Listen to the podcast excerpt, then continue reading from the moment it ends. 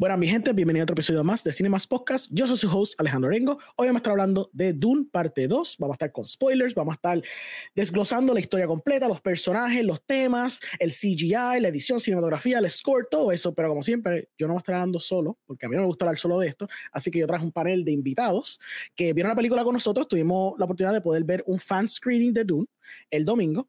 Así que sin más preámbulo, voy a empezar a traer mis panel de expertos, empezando con Alexis. ¿cómo estás? Hey, saludos Alejandro, saludos a todo el mundo. Eh, gracias por la invitación, estamos ready. Ready. Seguimos por ahí con Casey. Es la que mi gente. Muy bien. Seguido por ahí con Félix. La que hay. Muy bien, muy bien. Y finalmente con Mr. E. Hey. Estamos ahí, estamos ahí. Estamos ready, estamos ready de hablar de lo, del Spice Melange. Este, antes, vamos a ver como que overall thoughts de la película, antes de entrar un poquito en lo que sea spoilers y los temas y todo eso, las cosas que nos gustó y quizás las cosas que no nos gustó. Yo tengo entendido que esta película tiene el rating más alto ever en IMDb, que si Letterboxd 4.5 está rompiendo todos los records para los cinco gatos que la vieron, porque no todo el mundo la ha podido ver todavía, pero ya ha roto todos los records y es regarded como la mejor secuela de una película desde Empire Strikes Back y toda esa vaina. So, vamos a ver, vamos a ver por qué es así. Este, y vamos a ir por ahí. So, Alexis, primero, dame tus overall thoughts de qué pensaste de Dune parte 2. Eh, bueno, dentro de todo me pareció una excelente continuación de la película. Este, me imagino que después vamos a hablar de producción. So, eso obviamente está top notch. Esa gente sigue elevando la vara. Eh, lo único, eh, bueno, son dos cositas. Me quedé esperando más acción de los first reactions y los reviews. Me vendieron una versión con mucha más acción. Y esa fue mi primera reacción cuando sacó la película. Fue, ok, pensé que iba a haber más acción. Y en términos de emociones, eh, también me debieron un poco ese lado emocional. Pero el resto de la película, yo creo que hasta ahora es frontrunner para Best Picture 2025. Este, pero ya, esos dos departamentos, pues después podemos hablar más en detalle. Ok, excelente. Casey, dime, ¿qué pensaste overall? Eh, eh, aquel que fue, yo les dije anteriormente, es un slow burn, pero un slow burn bien hecho. Me refiero cuando se trata de sci-fi. Este año, esta película fue buena. Lo único que la encontré un poquito lenta para mi gusto, pero en cuanto a cinematografía, excelente. Quedó bien. Las actuaciones, los actores, también no me puedo quejar ahí. So, lo único que me puedo quejar es que encontré larga. Sorry, lo único. Está bien larga para mí. fue la primera larga también o no? Eh, 10 minutos menos. Mm, ok, ok. la primera como nunca... Acuérdate que yo vi la primera en, el, en, en Max. y esa la encontré como un compendio, pues la encontré como que, ok, okay. quizás la otra es la guerra y ya pero fue más que la guerra, fue como que él tiene que aprender todo esto. No, voy a decir nada porque vamos a hablar. Sí, vamos a hablar eso. eh, Mr. E, cuéntame. Pues, mano, yo salí súper emocionado. De hecho, a mí se me hizo bien difícil dormir esa noche. I love sci-fi. Eh, sí, la película la encontré un poco larga porque ya, ya llegó un momento que yo decía, bueno, let's, let's get this over with, porque yo entiendo que, pues, un slow burn, sí, eh, esos minutos de más yo creo que afectan como que a lo último, ya lo último, en el tercer acto, está como que, bueno, un poquito ansioso, pero overall me gustó la película. Eh, hoy yo le estaba hablando con un amigo, yo le digo, esto es lo más cercano, yo nunca, uno de mis sueños es poder ver The Empire Strikes Back en un buen cine, en una buena sala, eh, porque, pues, ajá, esa película sale en el, en el 78 por allá, I wasn't even born yet. So, para mí se sintió como el equivalente de haber visto esa película en cine. I know, I know it's a lot to say, pero es que entre el valor de producción, que es lo que estaba hablando Alex, y las actuaciones, eh, la dirección, eh, no sé si vieron también el, el, comentario que hizo Denny recientemente sobre las películas y eso. So, para mí el, el lenguaje que él usa a nivel visual, y yo sé que me estoy yendo un poquito más adelantado, es hermoso. So, como que it's just something that I could watch. Como que a mí no me molestaría que de momento dijeran, mira, vamos a hacer una serie de Dune y qué sé yo, un episodio cada hora estilo Game of Thrones. I would be so down for that. Tú sabes, bien hecho. Yeah. Sorry. tú estás hablando de lo, de lo, que Denis Villeneuve habló sobre cómo la televisión está matando el cine o el lenguaje cinematográfico. Okay, Exacto, sí, que él dice como que no, ahora quieren meterle demasiado diálogo y es como que al final del día tú no te acuerdas mucho del diálogo y Mm. la gente, como siempre, pues malentendió eso y yo digo, bueno, pues, Claro. people, so. Normal. Sí. Ok, Félix, cuéntame. Hacho, épica, de verdad. Yo por lo menos, para mí, viendo Doom Part 2 por primera vez, fue como que raro, porque para mí el pacing en esta película estuvo mejor que Part 1, pero el contenido de Part 1 me estaba gustando más en esa primera mitad. No, este, pues, ¿sabes? Porque la primera es como que más political thriller al Ujú. principio, y esta pues como que se enfoca más en el coming of age story, el romance entre Paul y Shani, pero esa segunda mitad en adelante mi, mi alma quería salir de mi cuerpo, y ese tercer acto de verdad me dejó boquiabierta, que estoy motivado para volverla a ver, ya yo tengo taquillas para volverla a ver, así que este, pero de verdad yo digo de que Dune, porque en verdad yo cuento, como mucha gente cuenta Lord of the Rings como una película, a pesar de que son tres, yo cuento Dune como una película y yo pienso que múltiples rewatches puede ser de que esta, esta película se convierte como que en mi película favorita de todos los tiempos. So, eso dice mucho en esa película. Más, yo soy fanático de Danny de toda la vida, así que Muy bien, muy bien. Qué bueno que nosotros tenemos estas oportunidades para poder expresar nuestras diversas opiniones. Y qué bueno que traje a todos ustedes, porque yo quiero entender el porqué. Because yo vi esa película y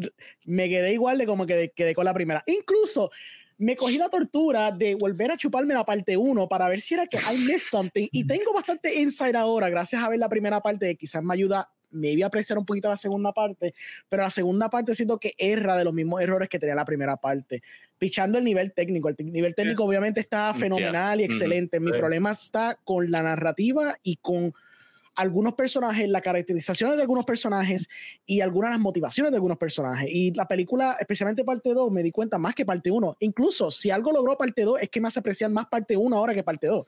Porque siento que Ah. parte 1, como bien dijo Félix, tiene este elemento del political thriller y la intriga y el misterio de por qué está Sí. pasando lo que está pasando con la familia, que lo hace mucho más intrigante que en esta, que sí es un coming of age, es básicamente el Messiah doing Messiah things. Y como que it's not as interesting porque ya pasó el hurdle más grande, que era lo que pasó en la primera parte. De básicamente tengo que funcionar solo porque mi familia entera se barató, excepto por mi madre, que está como que loca y desquiciada. Que by the way, eso es algo que pasa en la segunda película, que estás dándote esta idea, entendiéndome yo también un poquito más en lo que voy a hablar en el futuro.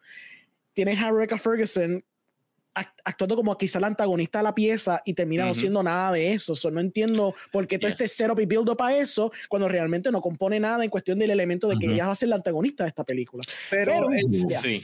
es que yo creo que eh, esta película también, lo que pasa es que es, es como mitad y mitad. Yo siento que esta película termina siendo un setup para Doom Messiah, pero también trata de tener un payoff. Y ahí es donde quizás está ese issue, porque, y esto pues me, me disculpan, pero yo sentí que el personaje de Rebecca Ferguson es como una alusión a la madre de Jesús, pero obviamente heightened to a un nivel que, que no es como está depicted in the Bible y toda la cuestión. Y Twisted también, yes. Sí, claro. y lo otro es, la primera película tenía por lo menos, yo entiendo que dos personajes que no tuvo esta película, que para mí le dieron mucho balance. Y es que en la primera, por lo menos en la primera mitad, todo recae sobre Oscar Isaac, el personaje de Oscar Isaac, y un personaje fuerte, un personaje que aguanta todo lo que está pasando. Acá la historia está recayendo sobre eh, Timothy Chalamet, que ah, es un buen actor, pero tú sabes, tiene a, a Rebecca y él son dos personajes que para mí les faltaba a alguien más. Por ejemplo, cuando entra el personaje de Josh Brolin, es un personaje como intermedio que es como un balance, pero aún así, Josh Brolin para mí me gustó más su participación en la 1 que en la 2. Entonces, eh, también en la 1 tenía Jason Momoa, que es otro father figure para Timothy, que entonces funciona. Entonces, acá, Stilgar, la primera me gustó un poquito más porque era como que este personaje que iba a ser el nuevo father figure, y acá termina siendo un crazy fanatic Sí. que está que es más un comedy es como un comic relief que, que Mm. cualquier otra cosa. Quiero piggyback de eso mismo porque otro punto mío era sobre Stilgar, sobre el personaje de Javier Bardem que viendo rewatching la primera me di cuenta que era un personaje bien stoic, usado bien limitadamente y cuando tiene la segunda me intrigó como en el primer tercio, quizás mi primera mitad de la película, porque él era un fanático, pero era porque era su belief system, incluso él peleaba con los otros de la tribu, porque él Ujú. fielmente creía que lo que estaba haciendo Timothy Chalamet era como que Ujú. digno de ser la profecía cumplida. Pero ¿qué pasa? Ujú. Ya mitad de película es como tú bien dices, parece como que un fanboy de Timothy, like Sí. almost like gushing por cada cosa que está haciendo, incluso Sí. al punto de que Fíjate, de momento dice, peleame, peleame, como que peleame, mi, mi, hacer un honor morir por ti, como que, loco, bájale 100, loco, I don't understand por qué estás Sí. actuando de esta manera, Ujú. porque es cómico, como te dices, es risible, si fuera por lo menos un blind devotion, que siento que es la idea temáticamente que quieren traer, porque la traen bastante bien, Ujú. pero a través de ese personaje no se logra porque se ve más jocoso. Todo el mundo se estaba riendo en la sala cuando Sí, él estaba pero- gushing con, con Sí. él.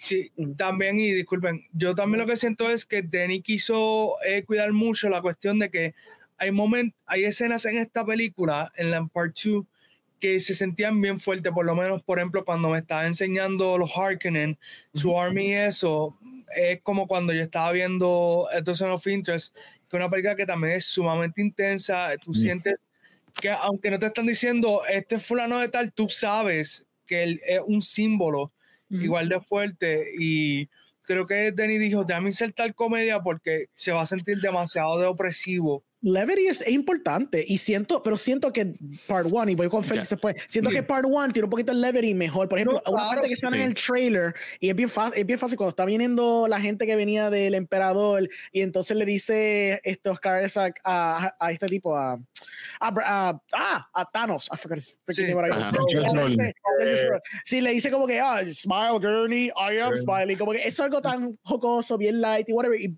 como que, como tú dices, relieves el tension de lo que está pasando en la escena. Pero siento que aquí they went maybe a little bit too much into the comedy route al punto que como que would be distracting. Este Es que- Félix. Ajá, Claro. mala mía, sí.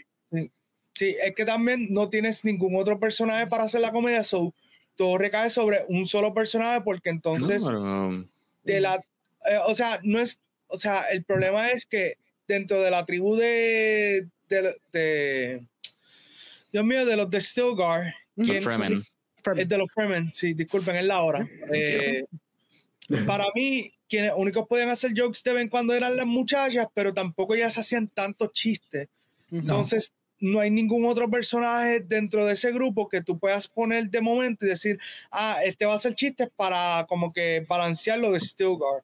Ujú. So, eh, es una cuestión un poquito rara. ¿Sabes qué yo pienso? Maybe eso no fue ni Denny. Eso fue como que le, en los studio notes es como que have him be the funny man. Como que, because, yeah. Hay que ver, hay que ver si fue un estudio o no, porque yo, yo entiendo que ya después de la parte 1, yo creo que le dieron un poquito más de carte blanche para que él hiciera Mm. lo que quisiera hacer. Félix, dime. Y después Alexis, que creo que va a algo. No, y, y honestamente, comparado a todas las películas de Dennis, tampoco es que sus películas son las películas más artísticas del mundo, pero esta película es claramente la más comercial de su filmografía. Like, no es que. la- es como decir, por ejemplo, yo miro las películas de este de Dennis como los emo bands de los 2000 que entonces lo único que es Dune es como decir es como tu Paramore tu Fall Out Boy que puede este que a lo mejor tú se le enseñas a tu hermano a tu mamá a tu hermano que no le gusta esa música pero le pueden gustar una que otra canción Ujú. pero y cuando yo vi muchos chistes yo dije como que diantre Dennis se fue como que bien comercial porque era como poniendo un comic relief en una película así como que tú notas que esta era como que un blockbuster Ujú. epic, no, y claro, era un passion project, ¿verdad? Esto fue, no es como decir director for hire ni nada, fue que él, él escribió el guion, ¿verdad? Ujú. Sí, él escribió el esta, sí. Sí, con, con Sí, otro- dos, con otra versión. el guion. Guion. Yes. No.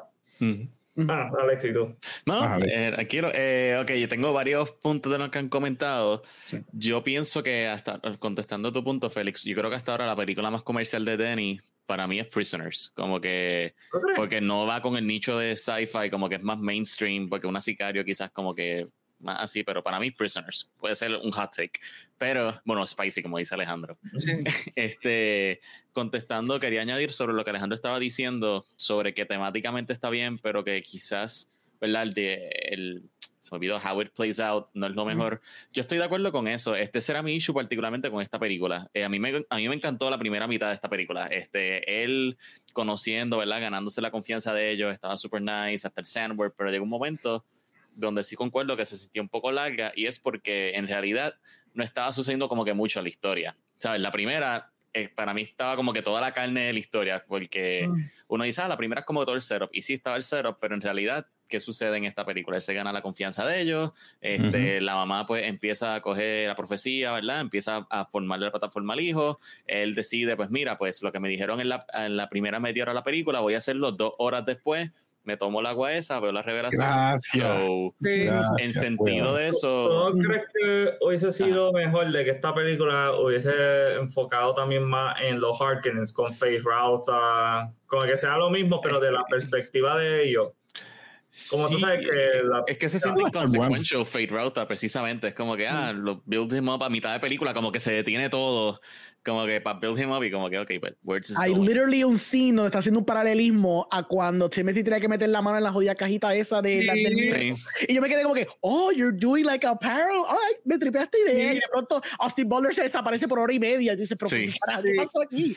No, y para mí, para mí hubiese sido cool. Yo sé que esto es más una referencia a la primera película, pero que quizás el personaje de Fake Rauta, si lo hubiese querido desarrollar un poco más, hubiese dado que Austin Butler por primera vez lo viéramos con pelo y es como que la evolución cuando ya él se rapa la cabeza y es como que para que vea un descent into madness. ¿Sabes? Que quizás eso hubiese sido algo. Ahí se la tengo que dar a David Lynch. En la, en la original, por más mala que sea, por lo menos encontró tiempo para build him up desde el principio. I know it sounds weird, pero se la tengo que dar en eso. Lo que, lo que yo sí, la descripción de Face Roast en la novela, él tiene el pelo como Austin Butler. Luego que mm. imagínate a Austin Butler, pero con pelo negro y así. Y también ya con Rebecca Ferguson se sabe de que los Harkinson pueden ser lindos. O sea, nosotros somos algo feos. Ah, Miren, les digo, yo estoy de acuerdo con muchas cosas y concuerdo con muchas de las cosas que dijeron, pero voy un momentito con Steelguard. Y es que yo creo que lo hicieron de esa manera en esta segunda parte para que no se fuera muy overboard con lo, el tema de, ¿verdad? De, si se puede decir, de la profecía o de religión o, o ese tipo de, pues lo hicieron un poquito más jocoso cada vez que él exageraba su devoción a él o su, ¿verdad? El seguirlo a él, porque cada rato que él hacía una estupidez, no, él hizo esto porque él tenía que hacerlo así, porque, porque él es tan bueno y tan humilde que él no quiere echarse el orgullo encima. Esas, esas escenas así, que él está hablando con los demás varones, porque no habla con las chicas, porque es como que unas, unas fracciones, unas facciones que están divididas los que son old school, digo yo, que son bien devotos, que estaban orando. Los del sur, que los del sur. Y entonces los otros que no están de acuerdo, que entonces la mamá de él ayuda también a coger los más débiles, como ella dice, a inculcarle o, a regar la voz o la palabra, y perdonen que use esa. Es que eso mismo es. Exacto. Sí, eso mismo es. Y quedó bueno en ese aspecto. Me gustó porque no fue una exageración, sino que fue pocoso. A mí me gustan los paralelismos que hay con, con la religión cristiana, como que oh, eh, es una película que está, o sea, siento que esta está más cargada de simbolismo quizás que la primera, porque la primera pues es más por nivel político y toda esa cuestión, pero acá una de las cosas que me chocó con la película como tal es ese struggle del personaje de Timothy que pienso que no debió ser tan largo, que es la cuestión de que no, no voy a ir al sur porque si voy al sur va a pasar mi visión. Ha hecho dos horas en eso nada más. No voy para el sur, no voy para el sur. ¿Y para qué? Para que después fuera.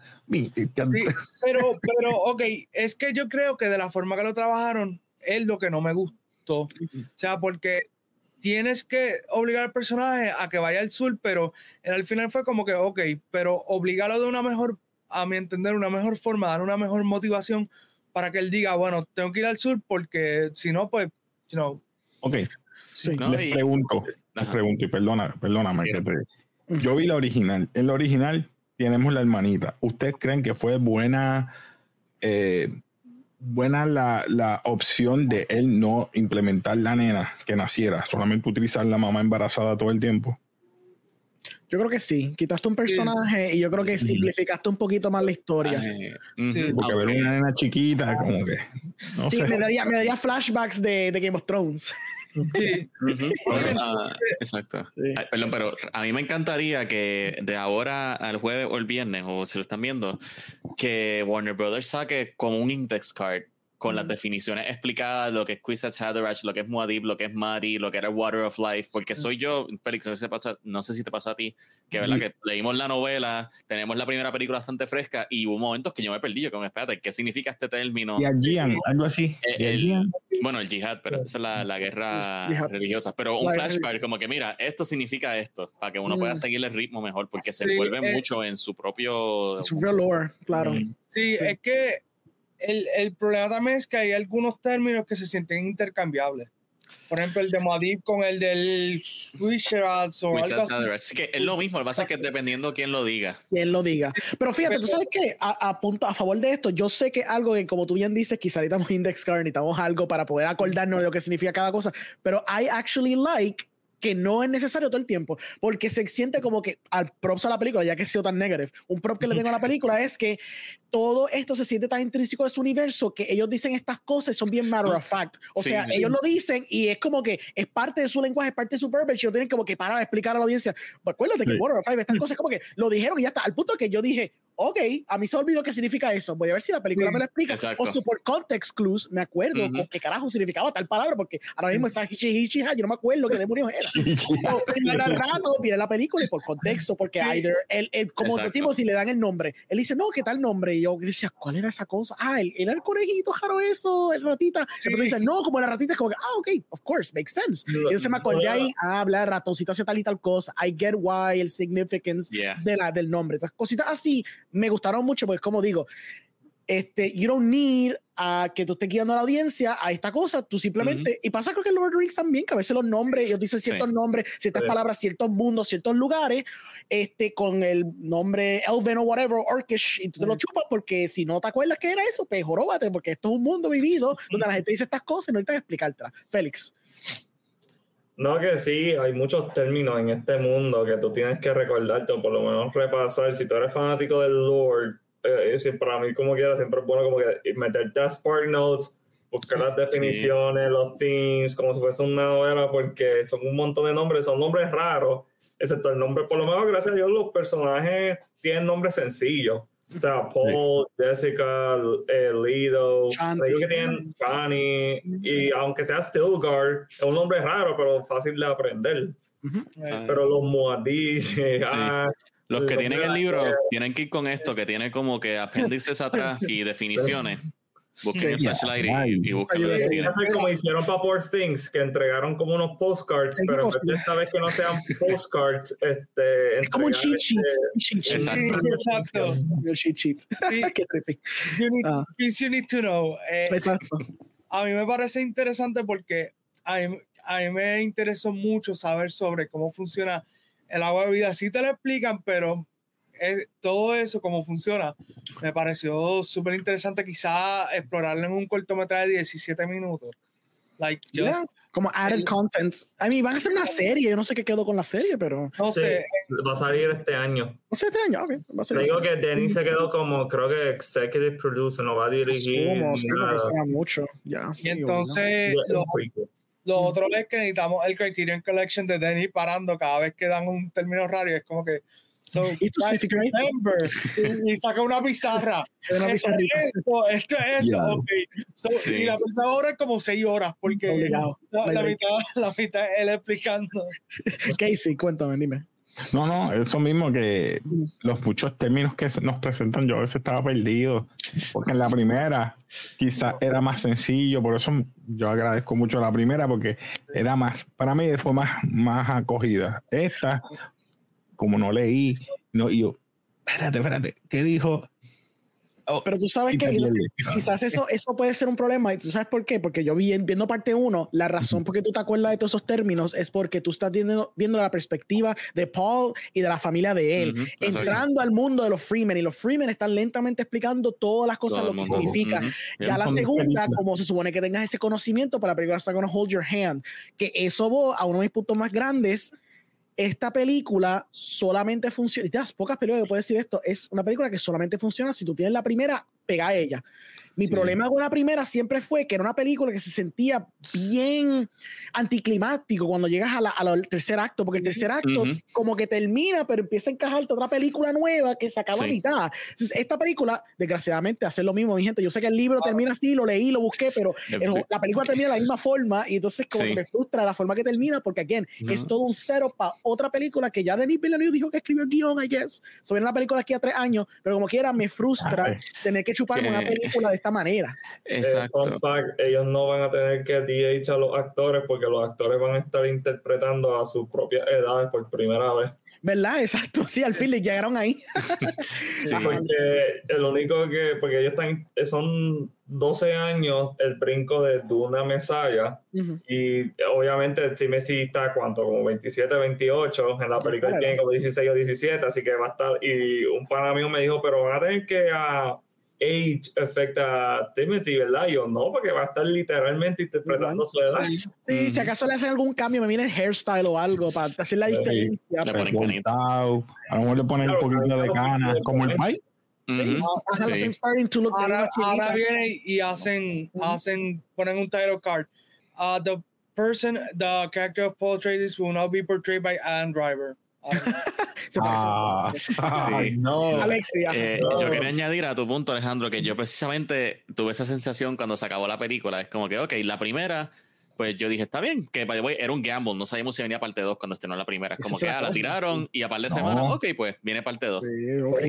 la primera fue el gamble de que, ok, historia a mitad para que venga esta. Pero entonces, que ahorita hablaron de trilogía, para mí yo voy a tener que esperar la tercera película para saber si es una trilogía o no, porque comparado con Lord of the Rings, por lo menos Lord of the Rings, aunque sea un overarching story, cada película tiene su final, aunque se deja teasing más. Y esta, para mí fue un final incluso mucho más abierto que el de la primera, porque es como que, ok, ahora sí es como que vamos al big event, como que todo el build-up de la segunda, y no sé, para mí fue como que, ok, dejando la puerta abierta en vez de cerrar y entonces no se fue raro. Piggybacking un poco con lo que tú estás diciendo, está hablando de Lord of the Rings, eh, esta película también causó un efecto bien grande en mí cuando yo estaba guiando. Me di cuenta que la razón por qué odio Lord of the Rings es por lo que hace esta película.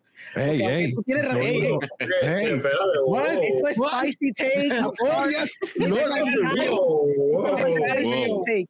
Este es mi spiciest take ever. A mí, Lord of the Rings, again, nivel técnico, a la mía. Performances increíble, dirección increíble. Es la historia que bores me to tears. Pero creo que el problema más grande que tengo es lo mismo que tú más o menos mencionas. Aunque sí la película de The Rings, cada película se siente bastante conclusa, como que tiene su final, pero te empieza a tease. Como quiera, el tease es demasiado donde se siente, donde se siente que necesito ver la otra película y después necesito ver la otra película para poder tener algo bien satisfactorio. Especialmente la segunda, que la segunda es basically un extended battle sequence. Sí. most of the freaking movie. Y entonces como que Viendo esto de Doom, 1 y Doom 2, me di cuenta como que, wow, yo no puedo, por lo menos yo en lo personal, yo no funciono con películas que literalmente necesitan conectarlas con otras, especialmente películas que aquí donde Peter Jackson lo hizo bien, cuando él, él hizo el pitch de The Rings, él pichó las tres películas de cantazo y la grabó back to back to back. Denis, yo no sé por qué, los bebés que son muy caras, bebés que Warner Bros. dijo, no, no, papito, de uno en uno, pero esta bobería de tirarlo uno tras uno, esperar tres años al punto de que yo con My Fish Brain se me olvidó lo que pasó en la primera y tuve que volver a verla hoy para acordarme, es un problema severo porque entonces todos estos términos, lo que está pasando con el personaje y todo eso, se me van, se me van para el carajo. Yo pienso eh, que eso fue por Warner Brothers yo, y también mm. Denis, yo me recuerdo en la entrevista que él hizo con James Cameron, no sé si mm. ustedes lo vieron, el Director to Director, que él mismo dijo de que, de que se sintió exhausted con solamente grabar Part 1 y ya, y no la grabó con este Part 1 y Part 2 corrida también hay que keep en mind que cuando salió la primera fue la pandemia, porque esa película iba a salir en 2020. Era like the big movie del 2020, pero la pandemia la atrasó a 2021. Entonces, obviamente, con el atraso, los actores tienen otros compromisos. Más revisar, uh verse la película, porque keep in mind que Doom fue un riesgo, porque estaban promocionándola como si fuese literalmente la, la novela completa. Nadie se dio cuenta que era parte 1 hasta que uno se pone este, ve la, paga su taquilla y cuando sale el title sequence dice Dune Part 1. Sí. Porque está, la- todos los Sí. puntos decían Dune y ya. Ujú. Ahora es que, ahora pues obviamente en lo que le dan pues el budget, el- la disponibilidad del cast, casting a los personajes que faltan. Ah, Es como, no pienso que es tan fácil como Lord of the Rings, que yo pienso que ya con hacer Doom, pues fue más, era demasiado riesgoso. A lo mejor ellos pensaron que iba a ser un flop. Pero No, entonces, sí, ya, pero- si después comprometieron de hacer Doom 2, yo, yo sé que obviamente fue un problema tras grabar esto porque están en el desierto, I get it, todo esto es bien complicado, pero contra, vamos a coger el ejemplo de, de Matrix. Cuando hicieron Matrix 1, la grabaron y pensaron que nunca iba a hacer más nada porque eso era un gamble bien grande para Warner Bros. By the way, Warner Bros., mismo estudio que dejó que se hicieran tres películas back to back to back, el mismo estudio que cuando hizo Matrix fue un palo, dijeron, sí, háganme dos back to back, a mí no me importa, grabe, la sacamos de, aquí a seis meses cada uno. Wachowski. Wakash. Entonces vemos cosas este, similares ahora recientemente que pasó con It, que It Chapter 1 lo grabaron solo y después se aguantaron para grabar parte 2. Yo no entiendo por qué Dune no la grabaron Dune parte 2 y parte 3 si ya de por sí Denis Ujú. está Eh, hanging on con ese Kevin. Costner también grabó como tres películas ahora back to back. Hizo- dos back to back. dos Western, ¿verdad? Dos western. Western. Pero Sí, sí. Es, que, es que también entiendo que eso tiene que ver mucho con la, la relación que hay entre el, ex, el executive Ujú, y el director. Entonces, yo lo que pienso a todo esto es que eh, Zaslav está, sorry por el name drop, Sí. él tiene que estar diciendo, "Diantre, esto está saliendo bien caro, pero yo necesito ver esos box office numbers para poder decirle a este hombre que sí. Cuando cualquier, quizás cualquier otro ejecutivo le hubiese soltado las llaves del reino hace rato y probablemente hubiese hecho un back to back. Yo Sí, verdad eran, eran tiempos diferentes para Warner Brothers. Ahora Sí. mismo ellos están en el struggle. Antes, Sí. antes estaban más dispuestos a soltar ese dinero, que es verdad, es un punto muy válido. Todos están en No, esto. y también eh, que no podemos comparar Warner Brothers en los early 2000s, 20th Claro, century claro. a post 2010. O sea, estamos hablando del mismo estudio que quisieron hacer este, que el pretty much rushed el DC Universe. Sí. Y pues, y cuántas películas de DC no anunciaron, anunciaron, Sí. anunciaron, y, y cuántas salieron al aire, cuántas llegaron por lo menos a la, al- a la etapa de, de preproducción. De hecho, yo todavía me recuerdo la película de Steven Spielberg, que el- el Spielberg iba a hacer una película de DC, no sé si ustedes se recuerdan. Sí. Mm, Eran de un, de un no, no me recuerdo si era de Rick Flag o una cosa así, porque era su lane de Saving Private Ryan, que ni siquiera le dieron, imagínate si a Warner Brothers no le dieron los chavos para Steven Spielberg hacer una película de DC, qué confianza le iban a dar a Denny, Mm. que de hecho antes de Doom su, última película fue un fracaso. Sí, O sea, Blade Sí. Runner 2049 fracasó, eh, solamente hizo 200 millones de un budget de 150 o La 180. película no quedó mala, sorry. No, No, pero no, es es taquilleramente que hizo. A mí me gustó. No, no, no, es fantástica. Me hace apreciar Blade Runner, que, by the way, hot take, a mí tampoco me gusta Blade Runner la original. La segunda me hizo apreciar la primera, porque la verdad que si no es por la segunda, yo no, yo no, no me gusta Mm, la, Ryan especialmente la Gosling. versión, la única versión decente, obviamente, es la eh, Final Cut, si no me equivoco, de, Batista de Blade Runner. Pero las demás versiones son horripilantes. Este, Esa Pero- narración la daña. Bueno, pero yo creo que, ok, digamos que Denny pues se cogió el gamble, vamos a hacer parte 1 porque la gente va a querer ver más. Ya con parte 2, yo creo que no es ni tanto que hablar con Warner Bros. déjame filmar back to back, es que como guionista no terminaste tu película. Como que le dabas un final y con ese mismo setup, ¿sabes? Cierras historia y yo creo que iba a haber quizás interés del público y en la taquilla. Ujú. Entonces, pues mira, vamos a hacer la tercera, pero no dejarlo así. Siento que Sí, fue él. mira, Emma.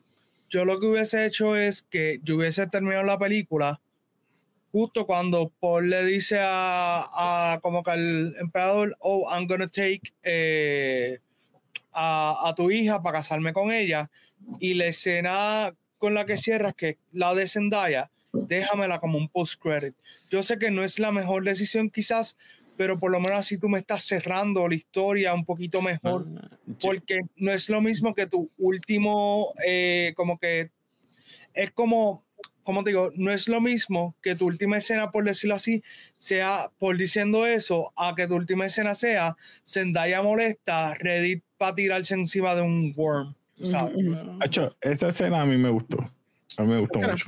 película- Dale, feliz, dale, feliz. Dale, dale. Fíjate, para hacer el, para hacer, para yo básicamente considerar el- esta película casi perfecta en mi opinión, yo pienso que ese final hubiese sido, yo pienso que el final hubiese sido mejor aunque no me recuerdo si en la novela, corrígeme Alexis, si en la novela presentan la boda de la boda de o por lo, hay la eh, boda de una boda, ¿no? Y Paul, o bueno, eh, bueno, la novela se acaba literalmente con él pues pidiéndole mató a este tipo, le dice, mira, eh, la mamá es la que negocia por él. Entonces, Shani le dice que es la diferencia con la película, que mira, es la mira y como que, ¿sabes? Do what you gotta do. Entonces, él le dice, mira, pues ella va a ser mi esposa, le voy a dar un hijo, pero ella nunca va a tener mi amor, tú vas a tener mi amor. Y como que así se Ah, acaba. sí. Por el- Ah, sobre pues, la boda, yo- creo que está en Mesaya. De lo que yo yo leí, te digo hoy por la mañana. Yo pienso que hubiese sido mejor de que con la libertad creativa que este de que Paul y Irulan hubiesen terminado juntos, Paul ahí sentándose en el trono, hoy ahí en el Ah, que- con la música exacto. ominous de antes. El final, Así, exacto. Así, de que tú sabes, porque, porque keep in mind que la música de él after es de malo. Y él ahí, Sí. aunque, que, aunque es Dennis, no creo que va a quedar como la escena esa de Black Adam, que Ujú. Black Adam se siente y recrea la Sí, escena sí, el del. Sí, No va a hacer eso. claro. Pero como tal, yo pienso que ese hubiese sido un final más Ujú. completo Claro. para, ¿verdad? Sí, para la gente que a lo mejor su cometido. Sí. Exacto. Sí. Exacto. A su familia, está en el trono, ahora va. Ok. Tacho, Ok, eh, pregunta entonces qué yo hago, porque entonces ustedes leyeron los libros, me, mi intención fue que no, algo que no entendí aquí yo. So, estamos entendiendo que Paul turned to like the dark side, right? Él, él hizo, él, él básicamente es malo ahora. Prácticamente. right? Yeah, Sí. eh, De hecho, un- el, eh, cuando yo estaba viendo, para mí, desde la primera película hay hints de que él básicamente es el malo. Lo que pasa es que Ujú. Estamos viendo, esto es como Cobra Kai. Cobra Kai, básicamente, Daniel es el malo. Lo que pasa es que él está viendo desde la perspectiva de él, o él es el bueno. Y entiendo que, que lo mismo pasa con Dune. Y en esta segunda parte me gustó porque, y haciendo esa comparación con Star Wars, Sí. cuando él está dando el speech a lo último, yo sentí lo mismo que yo sentí cuando yo vi que Anakin pasa al Dark Side, que es como que el tipo destila odio y está como que súper. Él dice como que eh, lo hice bien, o sea, como que I was nice y no me funcionó. Ahora lo voy a hacer a mi manera. Si está bien o mal, olvídate. Esto es lo que yo quiero. Ok. So, ya, ya ahí al final de la película, él está como que full. eh, Este es mi, mi reino. sí. Ok, Es que yo pienso también que. Dennis Sí, sí, eso hizo- es. Eso es. Yo pienso que Dennis hizo un mejor, eh, un poquito mejor trabajo que en la novela, como que por lo menos humanizar más a Paul. Yeah. en el sentido de hacerlo como un hero's tale, para que, para que no journey, sí. el personaje, un personaje más gris. Ujú. que, ¿sabes? Para que, que no sea como que, el, el- que no sea todo blanco y negro, sino yo pienso que por lo menos Danny, like, he humanized más a Paul, haciéndolo más relatable, hasta que obviamente al final... Vamos a decir que él es Palpatine, porque Sí. ahora es emperador. So, Lo que pasa es que el personaje de Paul en la novela un tipo súper carismático. So, eh, tiene sentido como él poco a poco se va ganando la gente, que eso es algo que Timothy en esta película no me vendió el carismático. Y en la No primera tanto, también, sí, él, no él se va bien emo, Ujú. por decirlo así, y no lo digo como que al tipo lo hizo horrible, pues hace bien dramatic stuff. Pero el personaje, pues sí, es un personaje carismático y poco a poco se va ganando la gente y también va poisoning their minds. Y eso es algo que en esta película yo no lo sentí así. Sí, Es y si ese era el genuinamente él es el que es. Y si ese era el plan, pues fallaron en ese aspecto, porque lo que yo estaba sintiendo es que la gente estaba yendo y siguiéndolo por las cosas que él estaba haciendo, por sus acciones, Correcto. en cuestión de cumplir con la profecía, pero no tanto de alguien carismático que entonces, pues como pasa lo- con los false prophets, que te venden estas ilusiones y estas Sí. promesas Y falsas, y después tú te comes el cuento, Emma. Correcto. que ahí, ahí por eso ellos se fueron en el segundo acto de lean on más en lo de la mamá. Porque por eso le dan tanto énfasis de que la mamá es la gracias. que va a ser el puente, porque la mamá está consciente de que sí, ella en un momento como que menciona así en passing de que ah, él, él es carismático, pero ella como que se da cuenta, espérate, no, no, yo tengo que venderle los actos de mi hijo como una bendición para esta gente y así es que ellos van a creer. O sea, que esa parte me gustó un poquito más, sí es controversial, pero yo creo que por eso mismo es que funciona, porque el problema, y contestando a lo de Alexi, el problema es Ujú. que la única película donde Timothy Chalamet no se siente como un emo es en Wonka. No importa la película que Ravi. sea de. Timothy, incluso en Call Me By Your Name, él es el personaje más emo Tú sabes, so, es la cuestión de que está allí impregnado en su, en su forma de ser. Sí. Que Es bien difícil tú pedirle a él que él sea carismático. Eh, quizás un Tom Holland podría haber hecho quizás esa, ese turn un poquito más interesante. Pero, I mean, hasta Eh, ahora no. Para mí es el writing, pero. es el writing, yo creo que es el writing también. Volviendo con Timothy eh, o Paul, a mí me gustó ese final de la primera que pelea con Jamis o. Jamis. Jamis, que ahí se solidariza prácticamente, como que, mira, yo soy de ustedes, que él tiene que hacer el ritual del, del, del ujú, Sí. cuchillo, Claro. yo, eh, y empiezan a pelear. Pues entonces cuando él carga el cuerpo, que a mí se me olvidó esa parte, yo, ¿qué hace este cuerpo aquí? ¿Qué es esto? Porque yo no la vi corrida, yo, o sea, a mí se me olvidó por completo el cuerpo de, Sí. de Jamis allí. Dice, yo lo cargo. Cuando él llega, que todo el mundo está mirando, ah, tú fuiste que lo mataste. Esa parte ahí yo dije, eh, la verdad que fue que lo mató. Ahora entiendo por qué él quiso cargar el cuerpo, como ese, Claro. en señal de respeto, como el guerrero y todo eso. Ese cambio de ahí al final Mm. fue, y yo hice, ahora entendí. Eso me gusta. Esa parte me gusta. A mí, yo siento que si querían venderte esta idea de que hay un giro de él, de como que he gives in a quizás la tentación o whatever, es como ustedes bien dijeron, porque la motivación que lo impulsa a ir al sur es una estúpida razón, creo que era por Zendaya, si mal- no me acuerdo cuál era la razón, creo que era por Zendaya, por querer protegerla, pero el punto es que una vez él toma el agua de la vida, eso básicamente justifica sus acciones y todo parece más bien porque tomó eso, es porque él está empezando a actuar de la forma que está actuando, en vez de ser como un giro de personaje que eso, quizás el agua lo aumentó. Y no Sí, siento que fue sí, así, siento es que que- fue el agua, lo tomó y se acabó y es malo ahora. O Exacto. por lo menos hints a que es malo. El agua, el agua. Sí, es que pues eh, la, la diferencia con los Pero fue gradual. eh, Yo diría que ¿Fue fue. gradual? Yo no lo Para yo mí lo fue gradual, Eh, No gradual. pero Para para mí ¿Cómo tú ves, gradual. cómo tú lo ves gradual entonces, Casey? como te dije, si viste la primera vas a entenderlo, pero cuando si estás viendo la segunda, como yo, que se me olvidó lo que pasó y me acordé del cuerpo y hizo, hizo esa transición, primero el cuerpo de Jamis lo cargó, tuvo que Zendaya, ella le enseñó esa transición de aprender de cómo sobrevivir en las dunas o en el desierto. Esa transición lo llevó a que la gente lo aceptara. Ujú. Inclusive, ¿cómo se llama Javier Bardem? Stilgar. Ahí fue que le dice, vamos a darte un nombre. Ujú. Porque ahí fue que cargó, montó Pero yo estoy un- hablando, yo estoy hablando de, de la transición de bueno a malo. ¿Cómo entonces tú ves Pero el- como- Sí. Por que- eso. Mm. que fue bueno. como que utilizar, diablo, no, Mm. no me atrevo a decir utilizar, pero sí, él fue bien, estratégico? bien genético y estratégico Sí. para ese cambio. Porque yo creo que todo el tiempo él sabía lo que estaba haciendo. Por eso Ok. fue que él le dijo a ella, cuando Él- se estaba excavando la película, Ah. tú vas a ser como quien dice la número uno, siempre te voy a amar. No te preocupes, que siempre te voy a amar. Ujú. Y cuando era, me voy a casar contigo. Sí, lo que pasa es que quizás, quizás Ah. no queda tan claro de, de una primera vez que la ve, Ujú. Ujú. ¿sabes? Porque yo lo veía como si él estuviera viendo, ok, te- let me test the waters, pero no veía tanto la intención de que él, o sea, el problema es que el personaje no se ve que es frío y calculador. Quizás el personaje me, me diera más hints desde el principio, que él es así, quizás el turn pues se hace un poquito más believable. Sí. Es que parece que son, to- son decisiones tomadas por guion, no por personaje. Ese es, mi- ese es como que mi issue. Pero eso es como yo lo Sí. veo, obviamente. Ok, No, pregunta, Mm. ¿habrá la posibilidad de que quizás hay escenas que ayudaban a complementar quizás ese turn? Yo o sea, diría que que sí. eliminados. Definitivamente. agua. Yo, El agua. yo pienso- yo vi este, la crítica de la reseña de este tipo, ¿cómo es que se llama? El barbú de YouTube, este Jeremy. Jones. Jeremy Jans. Ah, ok, Jeremy Jans. Y él dice de que, que ahora mismo pensando, es un poquito verdad que él decía de que a él le gustó y todo. Él le dio como Ujú. pues buy on Blu-ray o Buy on 4K Blu-ray. que ahora la película, pero que hay muchas escenas que él sentía de que debían haber, que él se siente que las escenas eran más largas, pero las cortaron. Sí.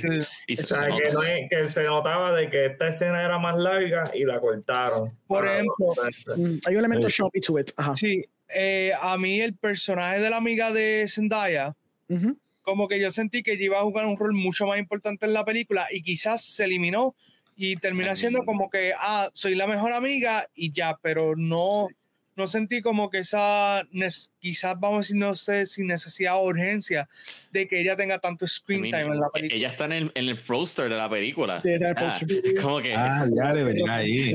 Tiene un papel, que tiene un importante. Yo pensé, yo pensé cuando yo la vi en el poster, yo pensé que iba, ella iba a tener un rol como en la primera, ¿te acuerdas? La científica. Que Ah, ella, Ujú. ella sí tiene una aportación súper brutal a la película y tú, en- tú sabes, ella muere, like, como a mitad de película, pero por lo menos tú dices, ok, hizo su parte. Acá yo sentí como que, bueno, está pues, la, está riding the coattails de, de Shani, porque sí. Sí. Félix. Eh, bueno, no se recuerdan que Tim Blake Nelson filmó escenas y él fue anunciado de que he got casted en la película y nunca salió. Eso es muy cierto. Eh, ¿Y qué personaje le iba a hacer? ¿Tú sabes qué iba a hacer o no? No, era de, oh, he got casted y punto. Mm, nunca dijeron que era. Y Me metí ahora mismo y, y sale como he got cast as an undisclosed character, but his scenes were not included in the final cut. Pues hablando entonces de, de escenas cortadas y personajes quizás que se quedaron a, cort- a corto, vamos a hablar entonces de un personaje que es bien importante en la película que se queda corto, Austin Butler. Like, que es la que hay. Sí. Bro, él, No, sale, él sale como en cuatro escenas max. Y no para nada. mí, para Ajá. mí hay otros dos personajes, dame mencionarlos así, después discutimos. El personaje de Bauti, de Batista, también, full, full. es- ese personaje yo, yo siento que le, fácil le podíamos haber añadido como dos escenas más. Y Claro, sí. el otro personaje, el Mucho. de Dia Sidux, que ella queda preñada de... Que aquí es mucho más Eh, importante, pero sí. ya. Sí, Exacto, no. como que, como que ese, a mí no me gustó esa escena porque es como que, ah, ven para acá, qué sé yo, y de momento, oh, mira, Lo que pasa es que eso un callback a la primera, cuando te hablan de la Bene Gesserit y el mating system, porque querían Claro, una sí. niña y por eso él, ah, mira, ¿es es it a daughter? Yes, pero eso es un Sí. super deep cut No. de la primera. Claro, Pero- claro, pero es la cuestión de que ese personaje también tenía más escenas dentro de la película. Se nota. Y, y entonces sí, sí. de momento me, me cortas tanto que termina casi siendo como un plot device, más que cualquier otra cosa. Para un plot device, ¿para qué más? Para no Mesaya, ningún porque ella, no va a ningún lado. Exacto, ya llega, está preñada y se desapareció de la película. Sí, sí, la pero, pero-. Sí. sí, sí, pero Sí. que la cuestión es que entonces a lo mejor en Mesaya ese bebé ya va a nacer, nace la hermana de Paul y es como que otra vez pues vamos a pelear porque Claro, esto claro. es guerra todo el tiempo. so- Sí, sí, sí. Eh, no, sí, sí, sí, tienes toda razón. Ah, ah, ahí- es que con Austin Butler me pasó lo mismo, especialmente con esa escena, porque esa escena es la primer hint que yo dije, oh, están tratando de hacer, como te dije ahorita, un paralelismo con. Paul y lo que estamos haciendo es como que ver el twisted version of the chosen one o algo así. Por eso es que el- la pelea final y el twist que no vamos a mencionar, porque es el único twist decente que hay la película, mention it, hay un twist que tiene que ver un poquito con eso, que entonces cuando vas para la pelea final con ellos dos, el enfrentamiento, pues no hay weight, porque nunca estableciste stakes para eso. Entonces se siente vacío, Yes. se siente como que, oh my god, va a pelear con él y le está como que, oh, eh, you, you seem to be like a good fighter, voy a pelearte. Y pelean bien estúpidamente. Yo pensé, yo pensé, me Quizás- quizás eso lo La pelea eliminaron. está cool, pero es como que no hay, no hay un emotional weight to it. Porque a mí no me importa Austin Butler, me Yo- importa Paul, porque tengo una, tuve dos películas con él, pero Aust- Austin Butler es como que, muérete, loco, qué bueno. Para, No. eh, para mí la pelea se sintió muy safe, pero nada. Sí, no, y- ok, eh, hablando de eso, a mí no me gustó la cuestión de que el personaje de Faye Rauta, cuando lo vemos peleando por primera vez, está básicamente peleando con chatas. Sí. Y, él- y él está como que super protected. Que yo digo como que hubiese sido, yo hubiese preferido mejor que él fuera este tipo super guerrero. Que quizás ahí, pues uno podría decir, ok, ¿cómo Paul le va a ganar a este super tipo que está loco? Porque, qué sé yo, destroza a su oponente. Y entonces, como que, no sé, cuando, Sí, ¿no? cuando extraño. Pero él peleó con un familiar de Atreides, ¿verdad? Sí, que no, estaba, que no estaba borracho, que no estaba drogado. Pero que la Ujú. cuestión es eso, que al Right. ponerlo a la persona borracha, pues yo digo, Sí. pues, sí. este, un- una porquería porque solamente podría ganar la Paul si Paul está borracho y no se ha tomado el, el agüita de coco tú- Tú sabes que es bien extraño, es verdad porque tú mencionas eso, porque te venden la idea de que este tipo es un fierce fighter, porque la pelea final supone que hay un stake. Supone que tú pienses, diablo, ese tipo puede ganarle Correcto. Paul Trades, pero establecen de que el tipo peleó con Chata y el único tipo que le peleó fue un Don. Y después lo que él hace es cojonarse con el Baron porque le tiró un tipo que no era Sí. que no estaba endrogado y es como que ok, eso me está tratando de decir que este tipo no es bueno peleando pero tuvo que bregárselas porque si no podía morir right there and there. Interesante. No, se lo dice. You try to kill me. Exacto. Yo sé, pero ok, pero we take that idea and then we expand on it. Pero entonces no hay otras escenas donde quizás él esté entrenando. Porque quizás él no quiere verse como un fool in front of the world o algo así. No, y- So, tú ves entrenamiento, un montaje pendejo a los Rocky de él peleando con otro No. Y no quedó tan psychotic, colmo. un callback a la primera. La Yes. primera tenemos un training montage a sola entre el personaje de Josh Brolin y Timothy. y- y Timothy, pues lo mismo con él, con él y, y, Batista. Entonces, we can connect al final cuando lo humilla porque le coge básicamente el army completo, algo así, qué sé yo, algo. There's a connect, there's something easy here que, again, Sí. puede ser que, que ¿verdad? Denis Villeneuve es un buen director, puede ser que lo filmó y lo cortaron, que eso puede ser una gran posibilidad, que había Ahora- tipo paralelismo, algo aquí y se cortó, pero no sé. Y entonces, Dave Batista es otro, como tú bien mencionaste, pero antes de eso, Félix, Ah, ¿tú tienes yo que decir sí. algo? Sí, sí. Que Mira, yo pienso, ¿no creen de que él, como que la razón por la que se molestó es porque quiere hacer como que un show? A pesar de que él tiene el talento, pero a él le gusta como que, pues, el gladiator, ser el, he wants to be the best, even though, porque claramente cuando él peleó contra el que no estuvo borracho ni nada, este, he still beat him. Sí, o sea, claro. he still beat him y se quitó el, el escudo ese que ellos Sí. tienen y se lo quitó y le ganó y todo. Y yo pienso que también presentaban que él era amenaza porque como él, ¿sabes? Con, cosía los cuchillos y si alguien hacía algo mal, él le cortaba Exacto. el cuello, Sí, sí. ¿sabes? Con la manera en que él trataba a los, ¿sabes? Porque comparado al personaje de Batista con Faye Rauta, pues la gente le tenía más miedo a Faye. Pero es raro porque Dave Batista tiene una misma escena donde uno le dijo como Sí. que no, este, mi gente, como que se murieron, que se murieron, ¡ah! se empieza a explotar Ey, con el cochita, ¿no? Ale, vamos Esa parte me enfogó, ¿no? De Dave. La parte me tripió, bebé. Él le bajó la Sí, a mí- actuación. Ok, ¿Verdad que sí? Sí. ¿Qué pasó aquí? Ale. ¿tú sabes por qué a mí me gusta esa escena? Ah. Porque si él hubiese mostrado ese mismo acting range en WWE, él hubiese llegado mucho más lejos de lo que él llegó. él nunca tuvo ese range en la. Necesitaba un director bueno como Villeneuve para que le dijera como lo que tenía que hacer, eso era todo. Sí, era todo. exacto. Pero lo tiene siempre adentro de él, eso es todo. sí, yo quizá me hubiese gustado que eh, maybe hubiesen hecho una escena donde eh, como que llega el personaje de Batista, le dice a Faith, mira, vamos a entrenar y el tipo, loco, yo estoy bien duro, yo no tengo que pelear con nadie. Y es como que le ponen un tipo, eh, Faith lo mata y entonces Batista le dice, ok, como que pues pelea conmigo y que Batista casi lo deje casi muerto y es como Y que, ah, tú eso- todavía no estás ready. Ujú. You gotta lick your wounds, algo así, ajá. Y eso fue otro plot point que cuando tú te enteras que son hermanos, es como un throwaway line. Es como que, wow, ¿de dónde Sí. vino esto? Otro line, definitivamente. Sí. No, y, y when you think about it, también el, el climactic battle at the end que tiene Batista con, con Josh Brolin, anticlimactic as hell. Tú, tú ves todo como que le encuadre, toda la No, cuestión de que sí. parecía una pelea brutal. Eso, sí. Gracias. Y de pronto es como que, oh, ok, se acabó. Se acabó, se Sí. acabó. Que, ¿Por qué? Pero entonces, y, y so, hubo un build-up bien grande. Incluso yo viendo la primera parte y viendo la segunda parte, Dave Batista no compone mucho en la película, realmente. en no. las dos películas no compone casi nada. Pero en compone un poquito más en la 2 que en la 1, porque en la I guess 1 so. Sí, está un poquito más pendiente porque él está peleando con los Freemen, como que este, directamente o indirectamente porque le sigue explotando las minas. Pero en la Sí. primera, es verdad, la primera salió como cuatro veces en la película también. Ey, él salió, eh, en la primera yo creo que él salió a la misma cantidad de tiempo que él salió en Blade ¿En Runner esta? 2029. Yo creo que sí. Pero sabes que en Blade Ah. Runner de este 2049 yo me acuerdo mucho más de él como performance y Sí. lo que él estaba haciendo más de lo que me acuerdo en las dos películas de Dune, que básicamente Ujú. es gritando porque le están tumbando las minas. Sí. Este, Kill them all. ya me acordé de la línea. En la tengo- primera yo me acuerdo más de David Da- Dasmalkian. Yo nunca Ah, me sí. acuerdo de ese Sí. nombre bien verdad, que verdad. de sí. Batista. Eso es muy Ujú. cierto, es verdad. Ajá, Alex. sí. Yo tengo un medio, no digo, puede ser que caiga spicy, Pero referente a la acción de esta película, obviamente sí hay una dosis de acción mayor que la primera. Lo que pasa es que está como que sprinkled throughout más en esta. Ujú. Pero quizás yo soy el único y quizás, qué sé yo, me Alejandro me bota del live o Félix mismo sale por la pantalla y me mata. Este, Dale, quizás yo soy el único que no sintió que las batallas fueron tan épicas. Como que en Scope se como que los planos desde bien lejos, pero cuando, eh, particularmente fue el final, mano, cuando Sí. ellos están como que peleando con todos los Sardaukar como que llegando hasta el emperador, que sale Josh Brolin como que en un one shot matando para la gente, digo, ok, esto se ve Yo- nice, pero no lo siento épico. Ujú. Este, no sé si el, el lente de Denny como es- sigue siendo más artsy, necesitaba Ok. algo más comercial, Porque sentí ese epicness, esa pompeara de que, yeah, this is the battle for the first battle in the war for the new order. Que claro, sí, sí, sí. Casey, dale.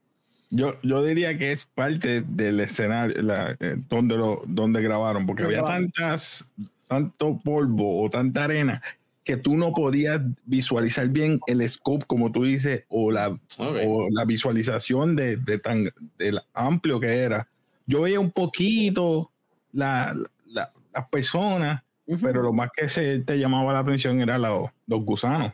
y ahí fuera, las peleas que tú veías. Eh, yo tengo una teoría y es que si la parte 1 es más como Arrival, parte 2 es más como Sicario. Ok.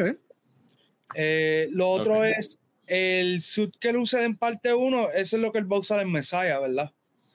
¿Qué suit? el no el de la visión pero, eh, la escena no la hizo Zendaya en esta, que hizo como que prácticamente mismo move. Sí, sí, pero. Pero que el, el traje que, que, él usa en las visiones de que él está peleando en la guerra en parte 1, yo pensaría que eso es por Messiah, porque es como un suit como más, vamos a decir, más profesional, por decirlo así, o más. Mm. No sé. Bueno, pero es que. Ahí no te sé decir. lo que pasa es que, como se acaba esto, técnicamente ahora la gente va a pelear por él. No tiene por qué pelear necesariamente. Sí, porque ya él es el líder. en, la primera, en la primera, esa parte del, del sueño, porque e, esa parte solamente la enseñan en visión, es como el miedo del de no convertirse en el malo. Es, es, como que, porque parece que en la visión que de esa de Part One, él tiene miedo de convertirse en eso, pero ya él le está llegando a ese nivel. Que quizás en Messiah tenemos un momento donde él dice, bueno, tengo que empezar a matar gente, aunque tengo gente que me defiende, porque hay cara como que, qué sé yo, bloodlust o algo así. Tú dices la escena cuando ve a Zendaya y Zendaya mira abajo y están toda la, toda gente en suits blancos y él, y él corta, le degolla a alguien y se quita la máscara y él Sí, salió en el trailer. Sí, yo cuando vi el, la, yo, yo me acordé de esa escena mucho porque salió en el trailer. Yo no la vi en esta película, yo estaba bien confundido. Veo la primera para confirmar que sale, pensando que era una escena dentro de la, de la, primera parte, pero no es así. So, yo lo que pienso es que, que él tenía, previo a tener la agüita de la vida, yo creo que era más sparse y era más libre a la interpretación. Eran más sueños literal, como que eran oh. posibles visiones de lo que podía hacer, pero ya que después que toma la agüita, yo creo que ahora es más certero, lo que él está viendo es como que lo que se va a cumplir for sure. Yo creo que maybe de serie, I don't know, Félix. Este, yo pienso que ¿verdad? Este, lo que dice Emma, para mí lo más cercano a Dune Messiah, el, el, el, la escena de sueño en la primera película, que él está en la nave con Zendaya, todo vestido de negro, entonces están los soldiers abajo peleando por el nombre de Atreides eso para mí es más cercano a Messiah que la escena en que él está peleando y se quita la máscara y después se nota que es CGI. Sí, CGI face. Este, CGI Timothy, que yo vi eso y yo dije, diantre. sí, sí, eh, un detalle, eh, yo fui, ok, so yo vi eh, Part One otra vez en cine cuando la trajeron estas, esa semana. Un detalle bien particular es que le arreglaron mucho de los efectos de, de cuando la tiraron por primera vez. Me gustó eso porque, por ejemplo, cuando yo vi Part 1 la primera vez, lo, el efecto de los spices, de los ojos, era lente lente contacto azul y se veía como que un poco off-putting. Y cuando la volví a ver, se veía más como en Part 2, que es como que sí tienes como que ese poquito, vamos a decir, como que colorización azul, pero no una es. Gradiente, una gradiente una pelota azul, es verdad, porque cuando lo vi en HBO, yo creo que en HBO todavía es como que, yo me acuerdo que era todo azul, bien exagerado.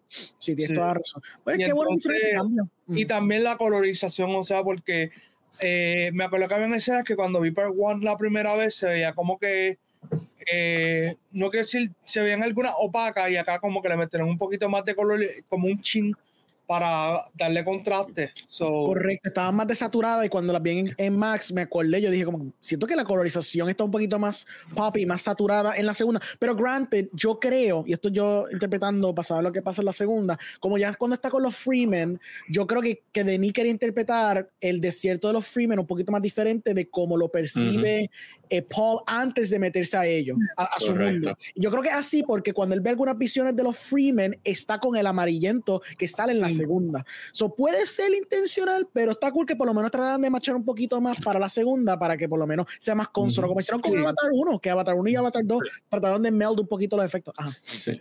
Eh, yo tengo una pregunta para Alejandro, que, que, que bueno que mencionaste Avatar, este, porque escuchando tus criticisms, me recuerda mucho cuando estuviste hablando de Way of Water y de Avatar. So, entre Avatar y Dune, ¿qué tú te ah, quedas? me tripeo más, me tripeo más Dune, como quiera. Ok. Sí, es que dices cosas y me acuerdo cuando estábamos discutiendo eso, es como que... Soy inconsistente lo que estás tratando de decir Exacto, aquí. Sí. Alejandro un hombre no, pero... inteligente. ¿Sabes qué es lo que...? Yo entiendo, yo entiendo el criticism porque casi todo el mundo que yo he hablado que no, que no es cinéfilo, que simplemente ve películas por, por diversión, no, no como nosotros, que somos slaves de esto, pues me dicen como que el, el criticism que hay de todo el mundo es que The Way of Water pasa demasiado tiempo debajo del agua, pero no, no está pasando nada. Es como que es, James Cameron diciéndonos, mira lo que yo puedo hacer con 200 y pico millones debajo del agua, pero no está pasando nada. O sea, Sí, siento que la historia, la historia no es tan, tan interesante. Aquí, eh, obviamente, es un refrito de todo lo que hemos visto, porque obviamente este fue el origen de todo el refrito que hemos visto. Por eso yo puedo contextualizar eso y aceptar lo que está pasando. Incluso, again, con el twist que nos vamos a discutir, a mí me sorprendió el twist porque yo estaba tan como que just driven por lo que estaba pasando y cuando pasa eso yo me quedo como que, oh, hey, you know what, I dig that, that's kind of cool. Este, no lo esperaba. So, en ese aspecto, pues la narrativa, aunque again, trillada, lo has visto mil veces, es The Classical Hero's Journey in the truest sense of the word, prefiero como que era eso, porque la forma que está contada, más la forma que los performances están, el mundo, el mundo está bien interesante, la intriga, los temas que toca, siento que toca muchos temas mucho, de una forma mucho más interesante que Avatar, que simplemente es trying to be Pocahontas. Y, y no sale de ese tema. Ah, películas pero, desde que Alexis dijo eso, me sí, sí, la verdad.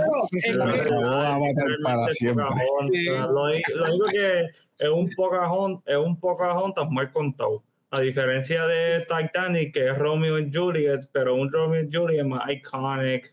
Eso es la A mí no me gusta Titanic tampoco, pero, pero, pero atrapó, atrapó Avatar también es Dance of the Wolves. O también, sea, eso todo. Es, el mismo Lazo de Mohicans. Es el mismo tipo de Lazo de Mohicans. Sí, sí, sí. Eso. Es el colonizador que viene. Entonces, uno de ellos, de los colonizadores, aprende de los, del tribe. Incluso, Dune sort of functions the same way. Está Paul sí. desde el privilegio. Básicamente, era un colonizador. Le llegó ahí y se juntó con los colonizados. Es basically la misma cosa también. Pasa que abarca, además de eso, es un Hero's Journey. Está hablando del fanatismo, de la religión y toca varias cosas que por lo menos hacen. No digo que es un anti-hero's journey esta vez. It's not a hero's journey in the same sense como Luke Skywalker o whatever. Es un anti-hero's journey, como que es lo opuesto. Es, más, como twisted, es más twisted. Exacto. De, de, hecho, con Avatar, el mismo también se aprovecha de igual la religión de todo eso para formar el ejército. También. So, James Cameron se volvió a copiar lo que estamos diciendo. A mí, pero es que George Lucas se copió eso, primero copió. ¿Cómo decís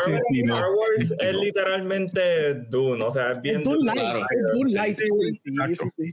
O sea, es comercial. Sí, es verdad. Y Valerian, originalmente el cómic salió como 10 años antes, si no me equivoco, sí, que la primera película de Star Wars.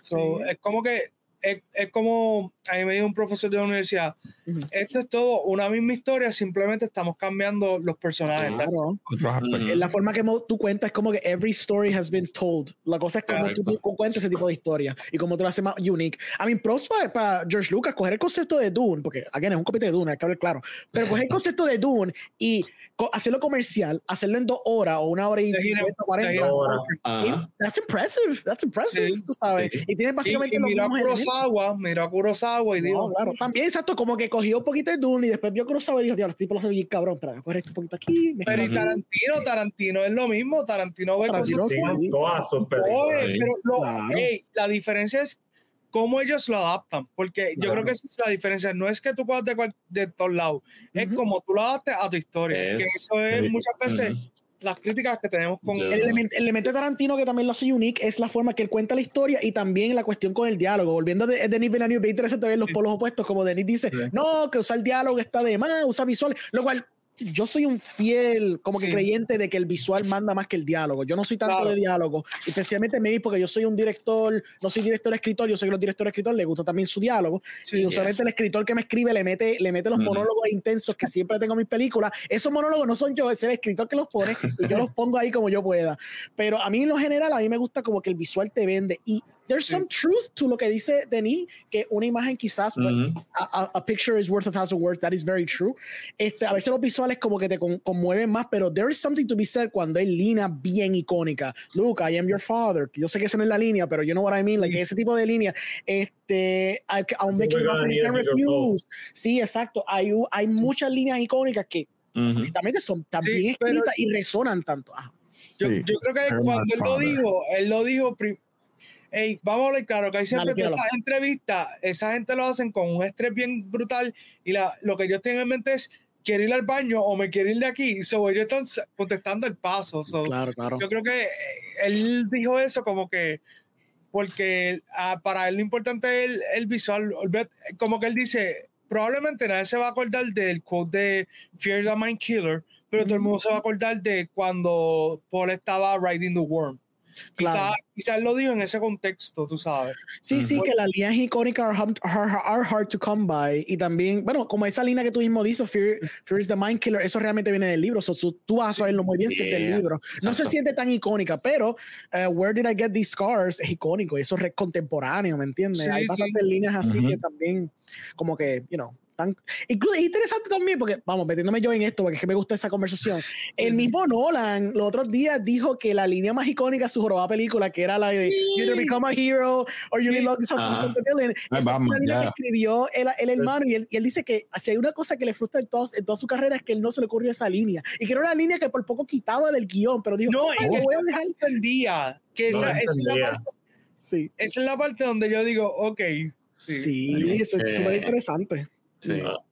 Es otra conversación, pero Jonathan Nolan es mejor guionista que Christopher. Ya, lo dejo ahí. Uh, pero hey, you know what? Te la, te la compraba hasta Oppenheimer. Yo sé que Oppenheimer me demostró, ok, he can write. Para mí, Oppenheimer es la edición que hace que el screenplay sea bien. No estoy diciendo que está mal, pero ese, ese juego. Yo, por, lo menos, este, like, si se me ofrece la oportunidad de filmmaker o algo, eh, sería como que un 50-50 como que sería como que enfocarme que tenga un buen una ¿verdad? una buena imagen pero a la misma vez este sea un que tenga un diálogo iconic. No iconic pero que sea bueno en el sentido que no estés diciendo las mismas tres líneas cliché pero que se ve bonito. Sí sí. Entiendo. It's, valid, it's valid. I mean, film es literalmente 50% visual y 50% audio. Like, it can't function una sin la otra. Sí, está bien, las películas de los tiempos de la guácara eran en blanco y negro y eran silentes, pero aún así, because they needed to contextualize, tenía que poner el texto en la pantalla porque el otro está bien confundido con lo que está pasando. Este, por más, a veces sus películas que son bien sencillas se pueden entender, pero cualquier cosa más complicada tiene que poner el texto porque, o sea, tú no puedes ver mal ejemplo, Birth of a Nation, mal ejemplo, pero Birth of a Nation, eh, tú no puedes poner esa película sin texto porque tú no entiendes qué demonios está pasando. I mean, you know para el tercer acto lo que está pasando, pero en general, you don't know what's, gonna, what's happening, ¿entiendes? So, bueno, por lo menos, qué sé yo, algo como la German Expressionist Film, qué sé yo, como Nosferatu y Caligari, tú dices. Sí, este Nosferatu, la original, que de hecho sí, iba para la versión de Robert Eggers. Yo creo que esa puede ser mi número uno del año. puede ser el director. Vamos a ver. no pagado. Sí, sí, eh, sí. Pero, like, imagínate ver Nosferatu, la original, la del 1922, sin texto. Sí, sí, sí. O sea, tú vas a estar, bueno, se puede, yo creo que se puede comprender, Leo. Creo que se puede seguir. Yo no creo que es tan complicada porque no hay mucho layer en lo que está pasando. Tú puedes más o menos por context clues lo que está pasando. Yo no creo, que, está complicado. Yo creo que también el comentario de Denis es como diciendo, tal vez que en, en un tiempo, como te digo, ahora quizás le está metiendo demasiada presión a los escritores. Y entonces como que él dice, pues los escritores van a escribir lo que ellos quieran, pero no va a ser lo mismo. Por ejemplo, de Whiplash, yo no te puedo, lo más que yo te puedo quote es lo de Dragging. Eh, te estaba levantando, eh, Speeding, whatever. La cuestión es que yo me acuerdo más de Whiplash por las escenas del tipo bregando. ¿Qué hicimos? Sí, ese tipo es malo. Ese tipo es malo, malo, malo, malo. Sí, La mejor película de, de este Damien Chazelle, honestamente. sí. De verdad que sí. Buenísimo. No, y yo- Yo soy más La La Land, Les, mala pre- mía. les Está bien, pregunto, fair, está bien. Matado. Yo soy más La La Land, mala mía. That's fair, that's fair. ¿qué, qué actuación en esta película, en esta particular, les gustó más? Okay. La ratoncito. Ah, no, sí, no sé. No, eh, Tira ahí. eh, para mí es que para mí fue Poe porque ese monólogo al final que él está turning to the dark side Ujú. yo, yo lo que sentía yo lo que veía era yo escuchaba a Timothy pero yo veía a Hayden Christensen cuando le dice a, a Obi-Wan como que o estás conmigo o vamos a pelear Sí, sí, sí. como que lo sentía a ese nivel y es ahora mismo de mis actuaciones favoritas de, de Timothy Como Ok. que- Este, Sí. Félix, ¿tienes una? Yo por lo menos la voy a arrancar. Eh, Dale. de la, le voy a dar mi top 3. Dale. número 3, Zendaya. Este, para mí hizo excelente. Número 2, este. Ay, se me olvidó el nombre del tipo, Austin Butler, con Ujú. Faith Runner. Yo pienso que él logró, por el poco screen time que tuvo, pudo capturar a este maniac, psychotic, animal. Y número uno, este, Timothy Chalamet. Ujú. Lo único que, honorable mention, Rebecca Ferguson, que para mí Rebecca fue la mejor actuación de la primera. Yo Sí. creo que Rebeca fue la, la mejor Ok. en esta y en la segunda. Ok.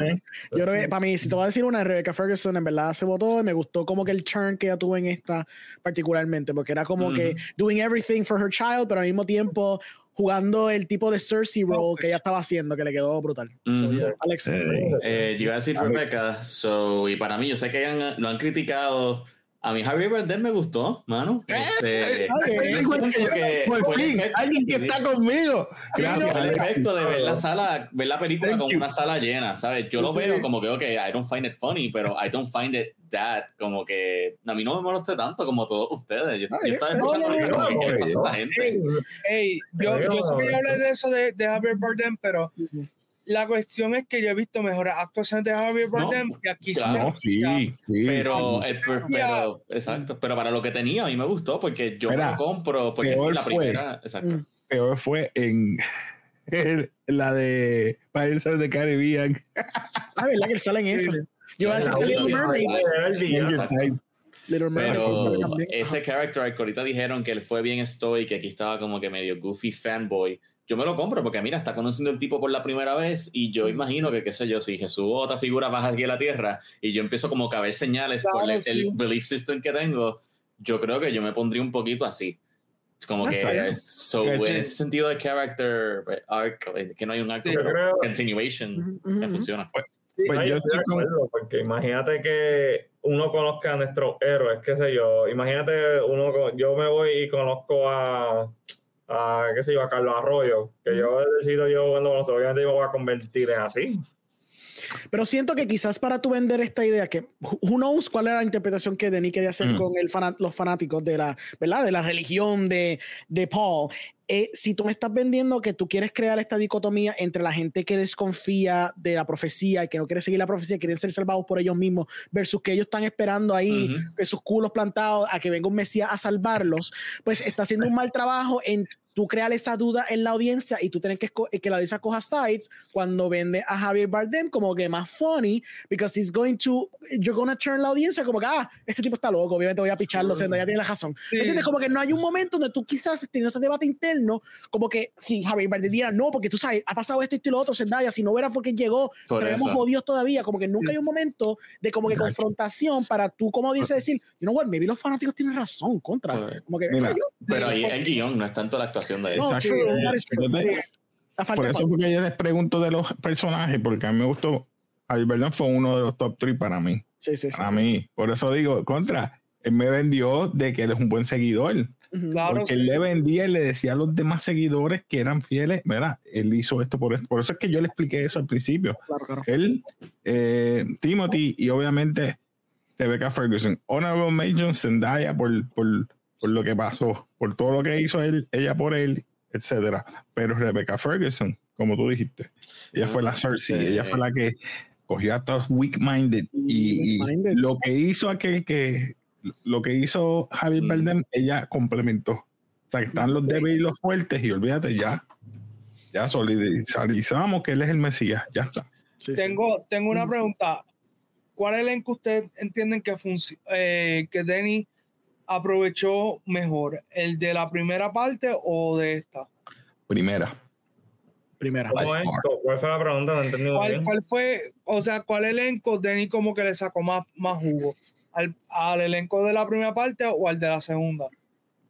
En todos los aspectos políticos en la primera, con Oscar Isaac y todo el problema de la familia. Después vinieron las, las brujas esas a dañar y inculcar. Luego, como el cambio de que mataron a la familia y ellos tuvieron que huir. Todo. A mí, todo. A mí, me gustó más la primera que la otra.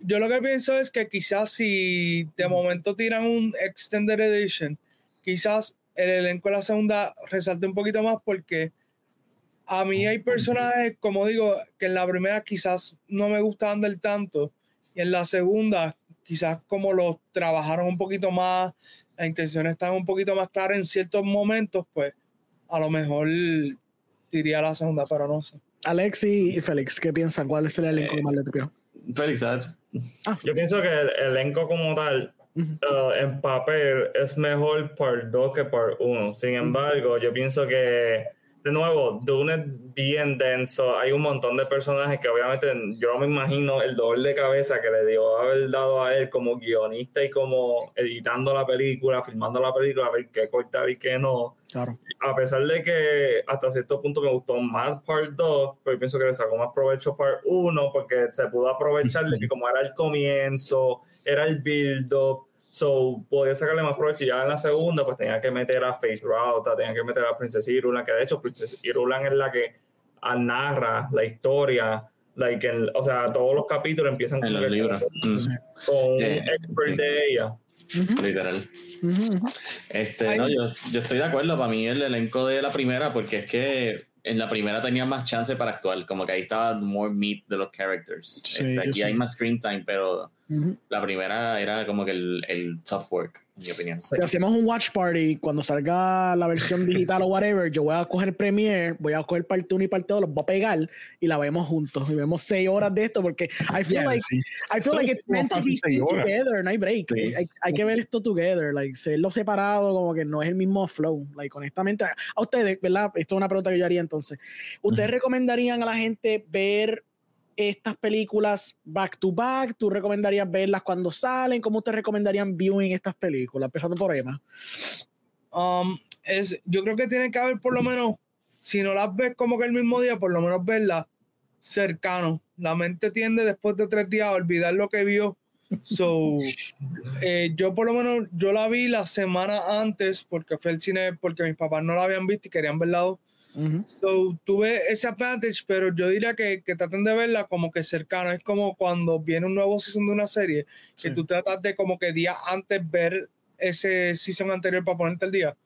Quizás eso eh, también estaría, yo creo que cool que para el DVD, o bueno, en este caso Blu-ray, hagan como que un, un, un resumen de cinco minutos de la primera. Mm. Por, eso Denis Villeneuve dice que el televisión está matando el cine por culpa de como pero, no, rica, Sí, pero, pero, o sea, yo entiendo el punto de Denis, pero la cuestión es que, o sea, ahora tú me quieres decir que si, por ejemplo, de aquí a tres años yo quiero ver la dos, tengo que ver primero la uno, no puedo ver la dos. Y es como que. Pero Lord de Rings, hiciste lo mismo. Tú las veías y, por ejemplo. Es la cuestión del final, hermano. Mm. Eh, es más sencillo que Doom también. Sí. No es tan complicado que digamos. Vale, vale, porque imagínate, de aquí a tres años yo pongo Doom Part 2 y empieza Moadib, esto, lo otro, y yo, ¿de qué DH yo están hablando? que es un Moadib? ¿Quién es Yamis? No, a mí me pasó. Por eso te dije, a mí se me olvidaste el cadáver de Jamis.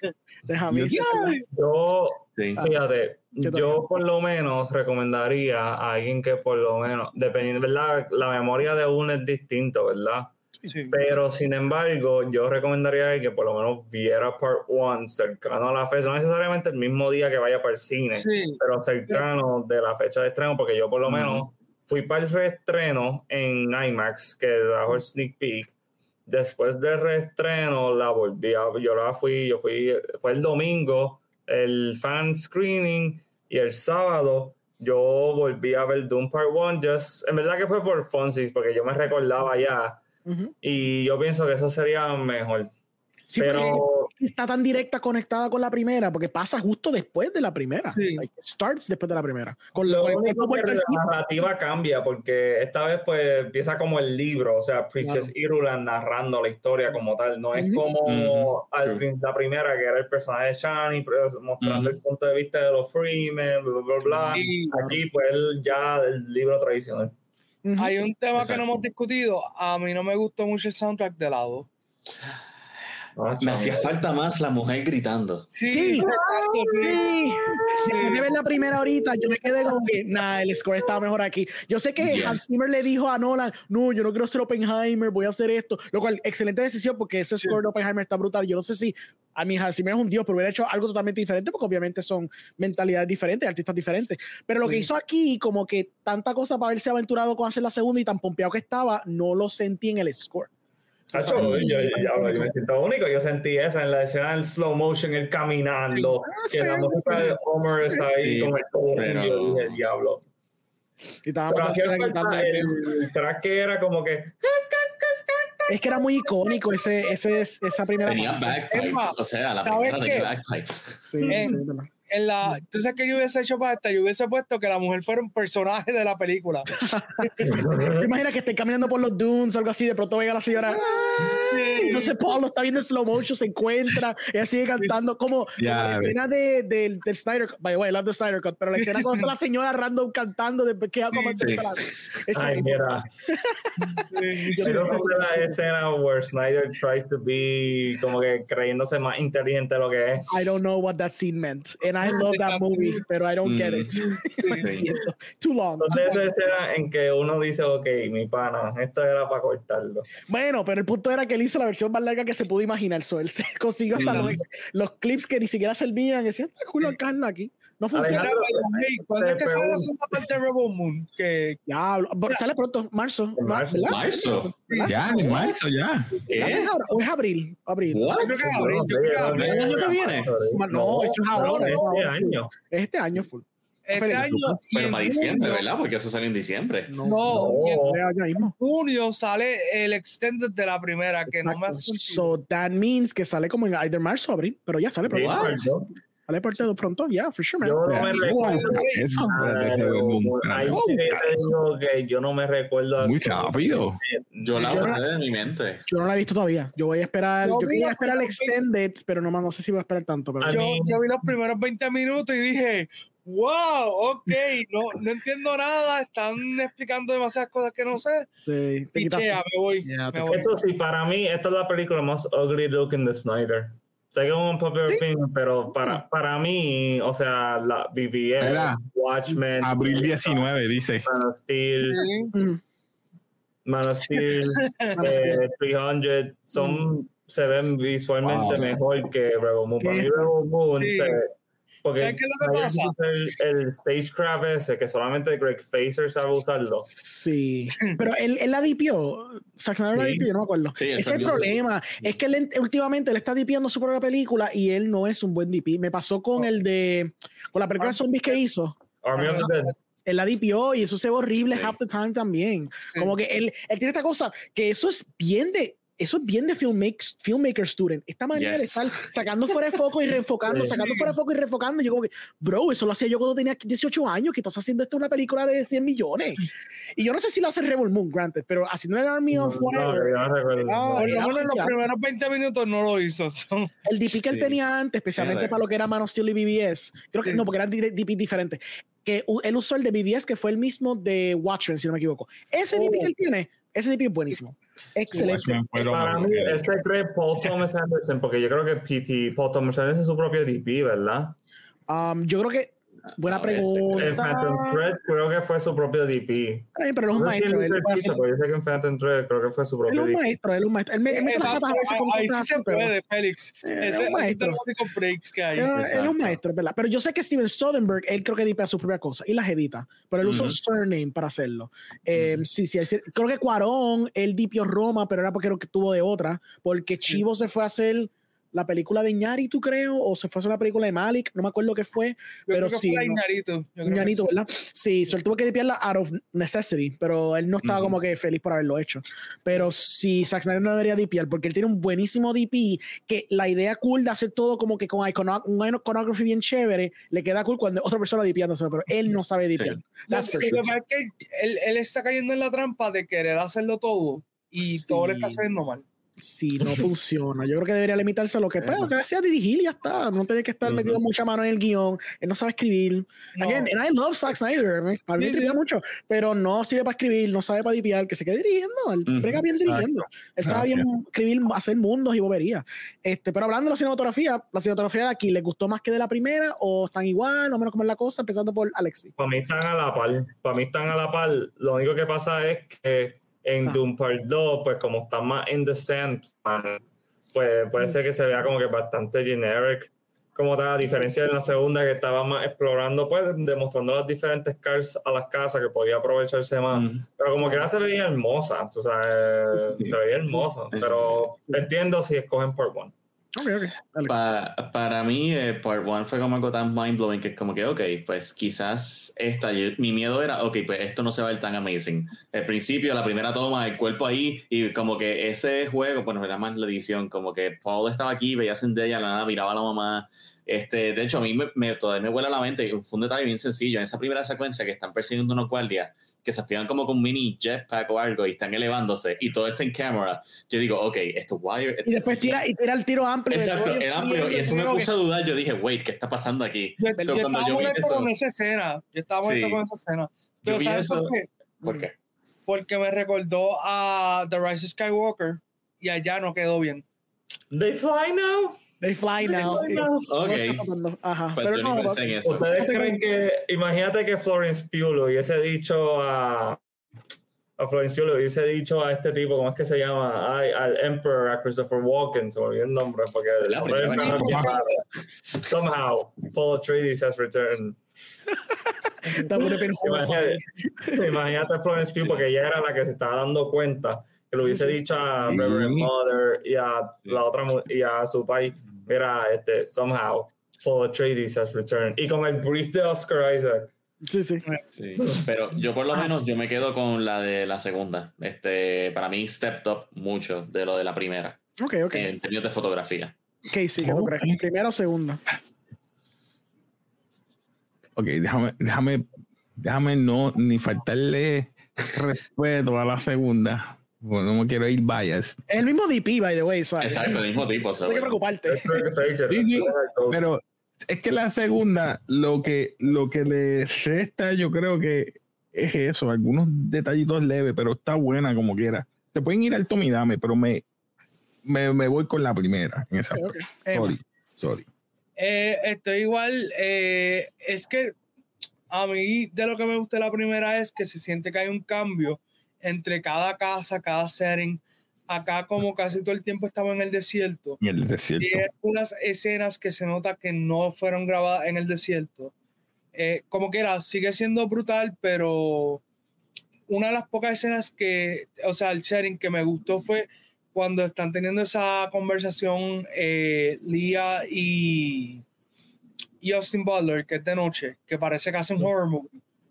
Eso a mí me, me, gustó como lo trabajaron y cómo se vio temáticamente, porque sentí en la 2 que casi todo se ve igual, además de que están todo el tiempo en el desierto, pero no noté tanta diferencia entre la casa de, de los Harkonnen y el desierto de los Freemen, como que se veía más o menos los mismos, los mismos colores, como que en la primera, a, mí me gusta mucho cuando... Eh, llega a la nave esa, que ahí es que yo digo que me recuerda mucho a Rival, que es como tono más frío, azulito más o menos, pues como que tú notas cambio y, y cambia hasta el mood de, de, todo lo que está pasando acá. Sentí que trataron de mantener todo como que más o menos constante.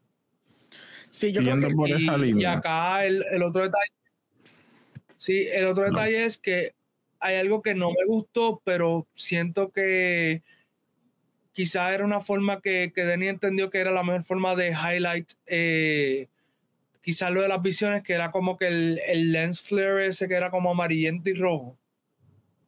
ese, ese lens flare como que lo sentí un poquito de más, como que la primera vez tuvo cool y después fue como que... Oh.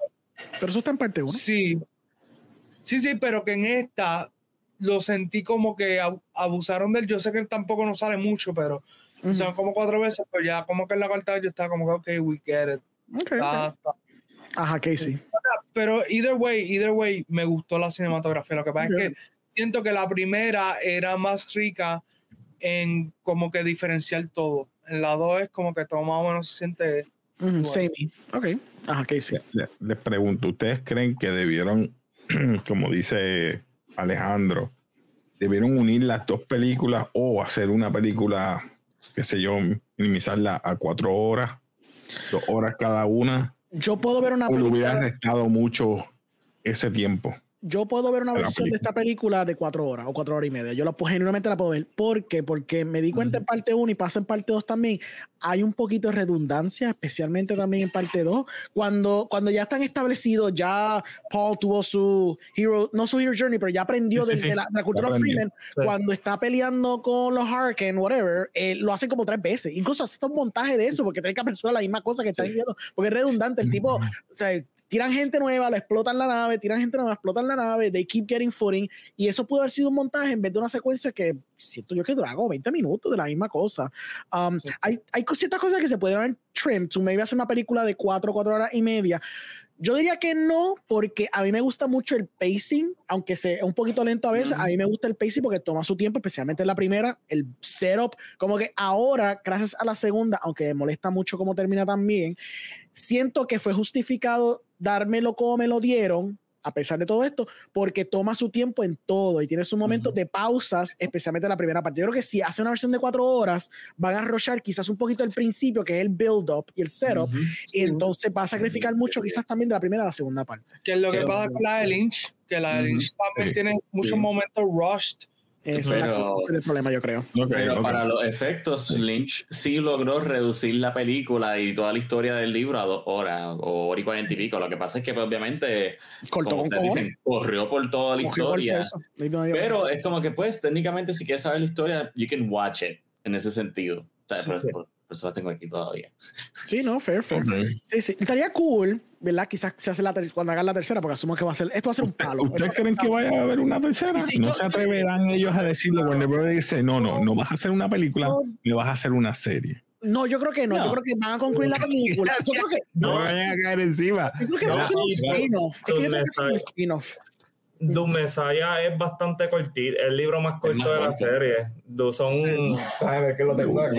200 y pico de páginas, algo así. Son 200, ah, son 300, algo así. Se puede acabar, dos, se puede. Dos, 200, más o menos 280 páginas. Es una película de, do, de dos horas a tres, sí, eso es fácil. Ah, ahora viene sale Denny, no va a ser tres horas y media, loco, pero si es más corto.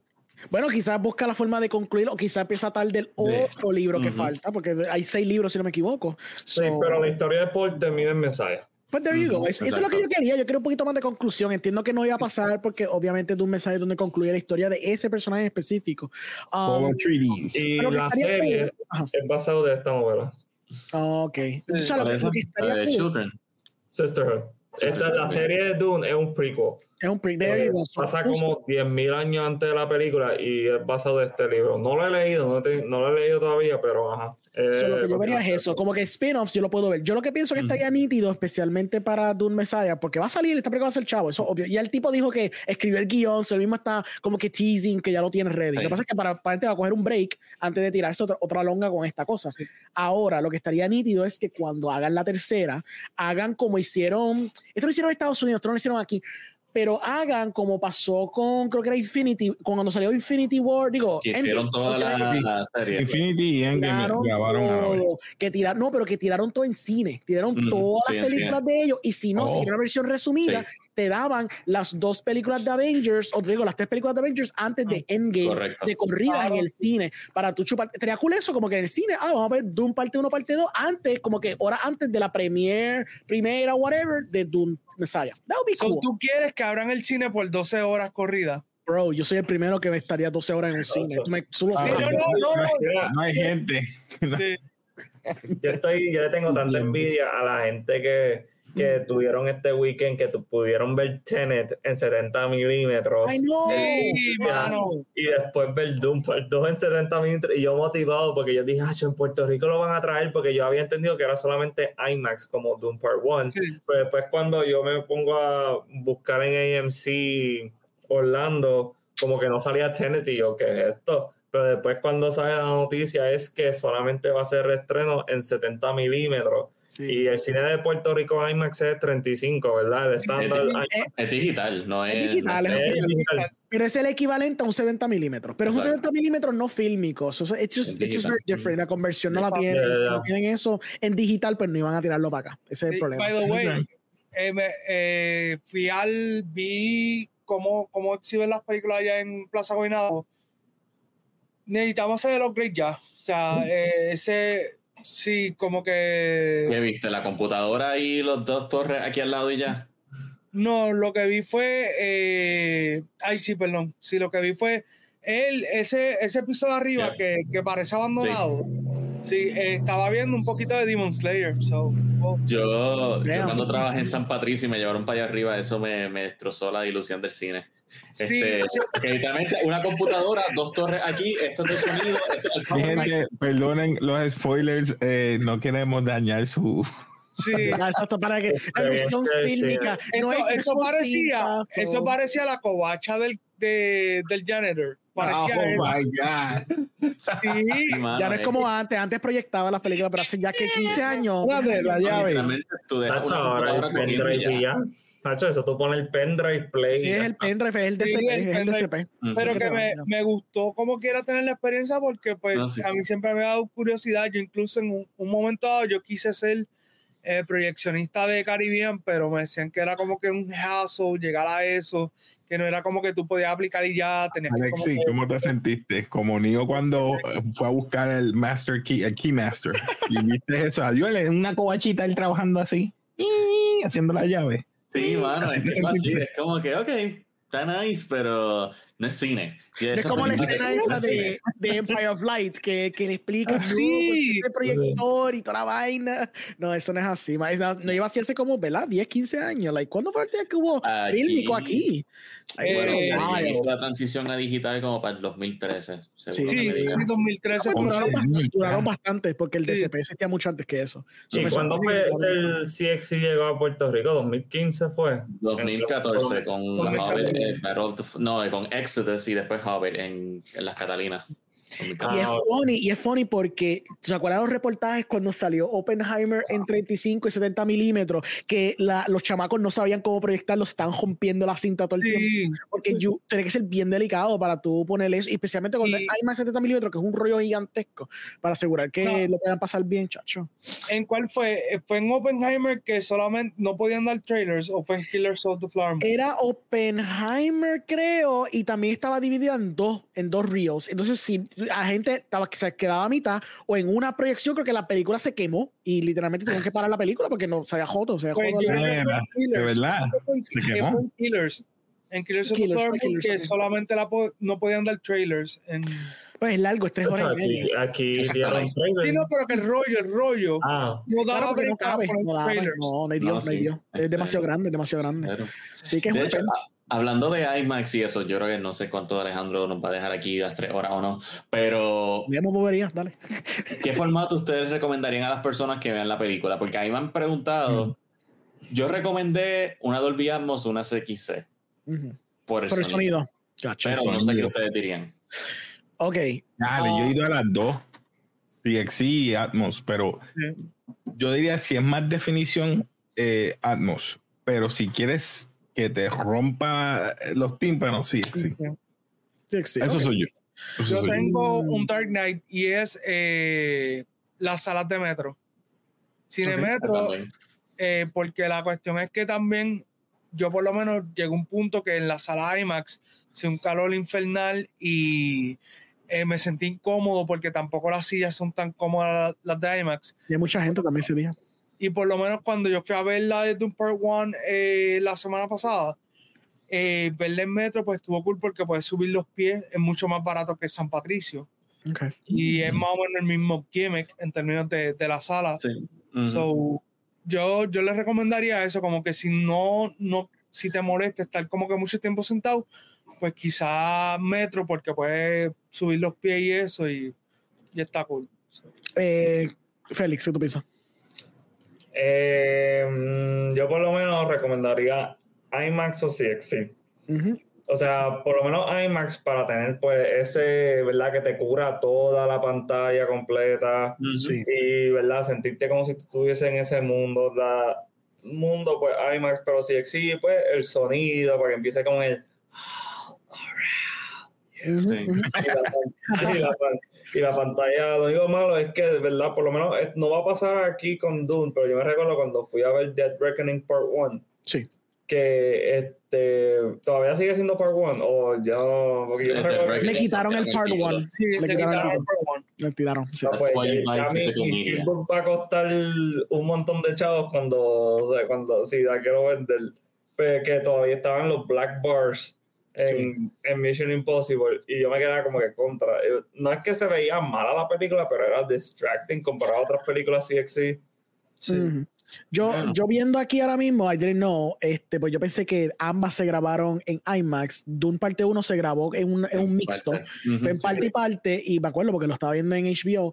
Esta fue completamente filmada en IMAX. Yo recomendaría IMAX. El problema del IMAX de Puerto Rico es que no es. True IMAX. Estás teniendo una Exacto, experiencia sí. patuta, pero sigue siendo mejor que hay que es que verle un cine contemporáneo, Eh, digo, este, cotidiano. So, vete por el IMAX como quiera, pero es lo que dice Alex. Si tú estás más en el viaje del sonido, pues tienes que ir por allá. Sí, porque es que mi único draw de IMAX es que no es Atmos. Eso es, de hecho, confirmado Insider Info es 5.1. Salud. Sí, sí, sí. 5.1 con un mega punto uno de, debajo que Sí. tienen. Yep, Sí. yep. So, cuando yo me enteré de eso oficialmente, es como que, ok, pues sí. Eh, sí. Exacto. Sí, no, sí, sí, sí. eh, en la charla que está cogiendo Antiel el sábado, lo que están diciendo es que eh, la de Montelledra, eh, si tienes que ir a una de las dos por IMAX, ve a la de Montelledra porque es la más cercana a lo de IMAX, Ujú. but still está lejos.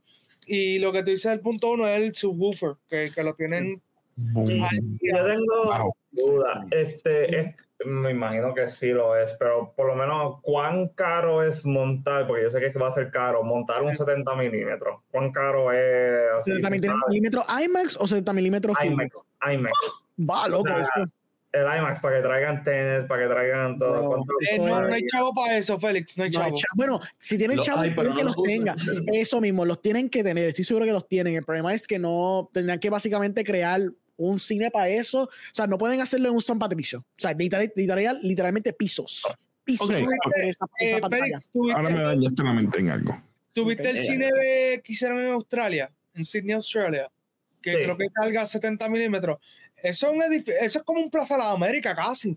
Bro, sí, eh, tiene que ser bastante alta la pantalla, porque la pantalla tiene que ser lo que usted, por eso que les digo, ustedes no tienen la experiencia real de una no, experiencia ey, de fatuta, Ale, yo fui, yo fui al IMAX que hay en Washington DC, Mm, que ellos lo que proyectan son películas documentales. sí. Eh, creo que eran 100 pies la pantalla, y aquello sí era un. Sí, eso es mutante, gigantesco. Sí, sí, esa es la that's the actual IMAX screen. Sí, el sí, problema. Que para tener un 70 milímetros IMAX en Puerto Rico van a tener que literalmente construir un edificio completo.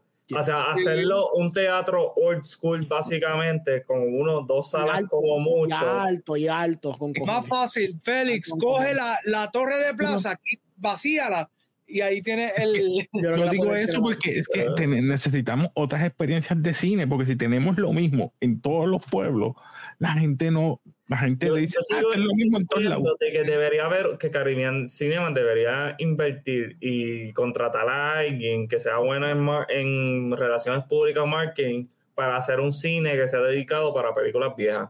No, pero Así es. Caribbean, es que Álamo es que no sea. Caribbean, porque Caribbean ya tiene todo.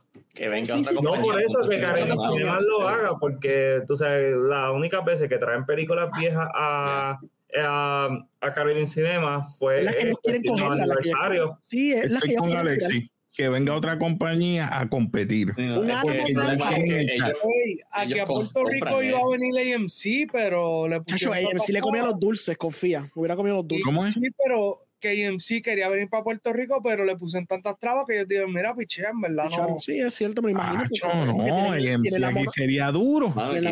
Ay, sí. bendito, yo lo compro por el año. Un AMC o un. Regal, un Regal también le haría buena Mira, competencia. hablando del Rigo, yo que me voy de viaje este weekend, Ujú. yo no iba a ir al cine porque yo dije, pues voy a ver Chona, voy a ver Dunzo, no va a haber nada que ver. Claro. Me da con entrar a la página de Rigo allá en, en North Carolina. Explica todo lo que Ujú. tiene, cuéntame. Loco, el sábado a las 11 de la mañana por Ajá. dos pesos puedo Ajá. ver The Iron Giant. Exacto, gracias.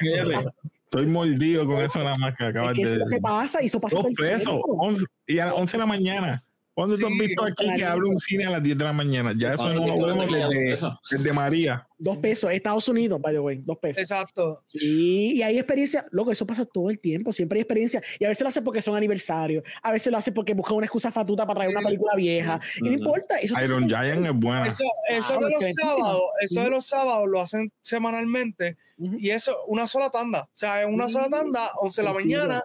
Sí, sí. Eso es yo viendo, mira, la nena cogiendo la clase de piano y yo viendo la película. Y ya está, y disfruta. Luego sí, necesitamos ese tipo de experiencias como Félix dice, necesitamos experiencias diferentes, necesitamos either competencia o si lo va a hacer Caribbean Cinemas, pues, o sea, es que lo que pasa es que no lo van a hacer porque no es la necesidad, porque no tienen competencia. Ese es el problema. Están muy cómodos con lo que están haciendo. La razón por qué empezaron a traer películas de conciertos es porque se dieron cuenta que cuando trajeron las de BTS, estaban haciendo chavos y dijeron, ya, todas las películas de conciertos que haya, vamos a tirarlas. Las de ópera porque tienen una audiencia para eso. Ajá. Luis. Sí. No, y también eso fue en pandemia, que era para traer la gente al cine, Sí, porque ahora del rebranding de ellos, que ya no es cine, ahora es eventos, ahora Sí, es pelea, ahora es como que- claro. Porque hay. Sí, Bueno, yo me recuerdo que- en la pandemia que Caribbean Cinema, trae- cuando yo me ponía a ver por presentado la cartera, hacho, era la cartera de Back to the Future, Ese y yo con unas ganas de ir para el pero no me quería exponer al COVID, pero ahora Ah, sí, no, como Yo que- le piché a eso, yo me tiré. Yo no, yo estaba como que en el tejón también, porque pues, yo soy inmunocoprimido, si yo no me tampoco me atrevía.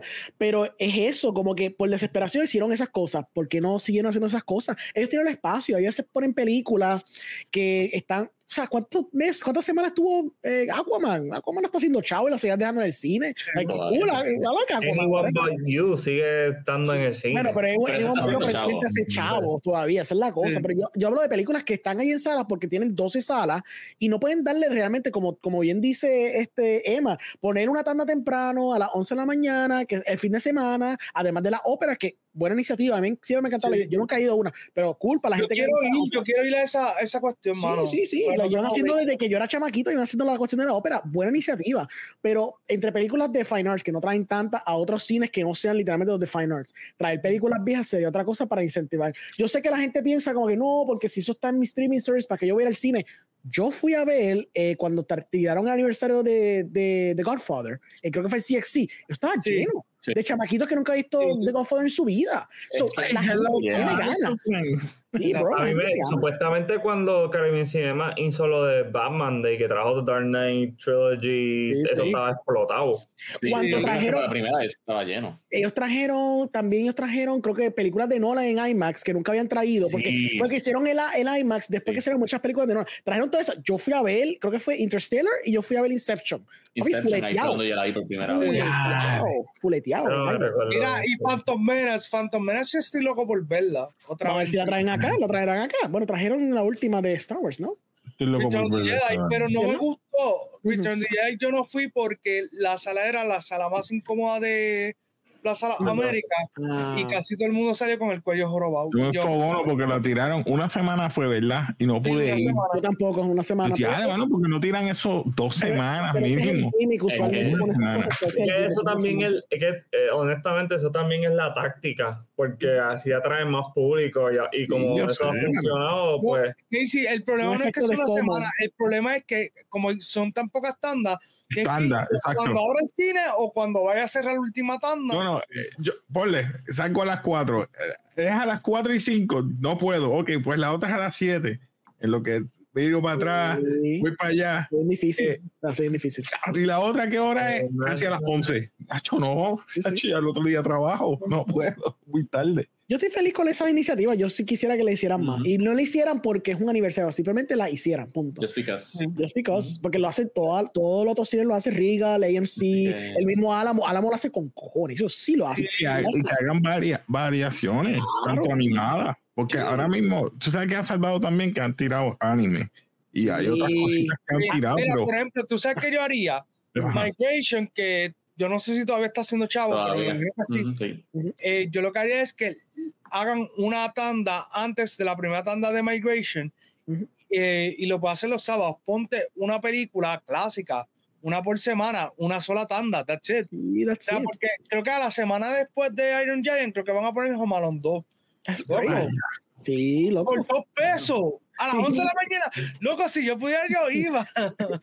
y es, es, un palo. Esas ideas son un palo. Te llevas a la fama. Se Vamos por Yo pienso que, que la taquilla promedio allá está como en 15 pesos. Y tú sabes por qué lo hacen también, porque ellos quieren incentivizar a la gente a volver al cine porque no están yendo tanto. Sí, Eso también es la cosa. Especialmente allá en Estados Unidos que están struggling más, que quizás quizá en Puerto Rico parece que está struggling, pero están condensados, es una monopolio, ellos pueden reajustarse si es necesario. Pero, allá, como es tan gigante, tú sabes.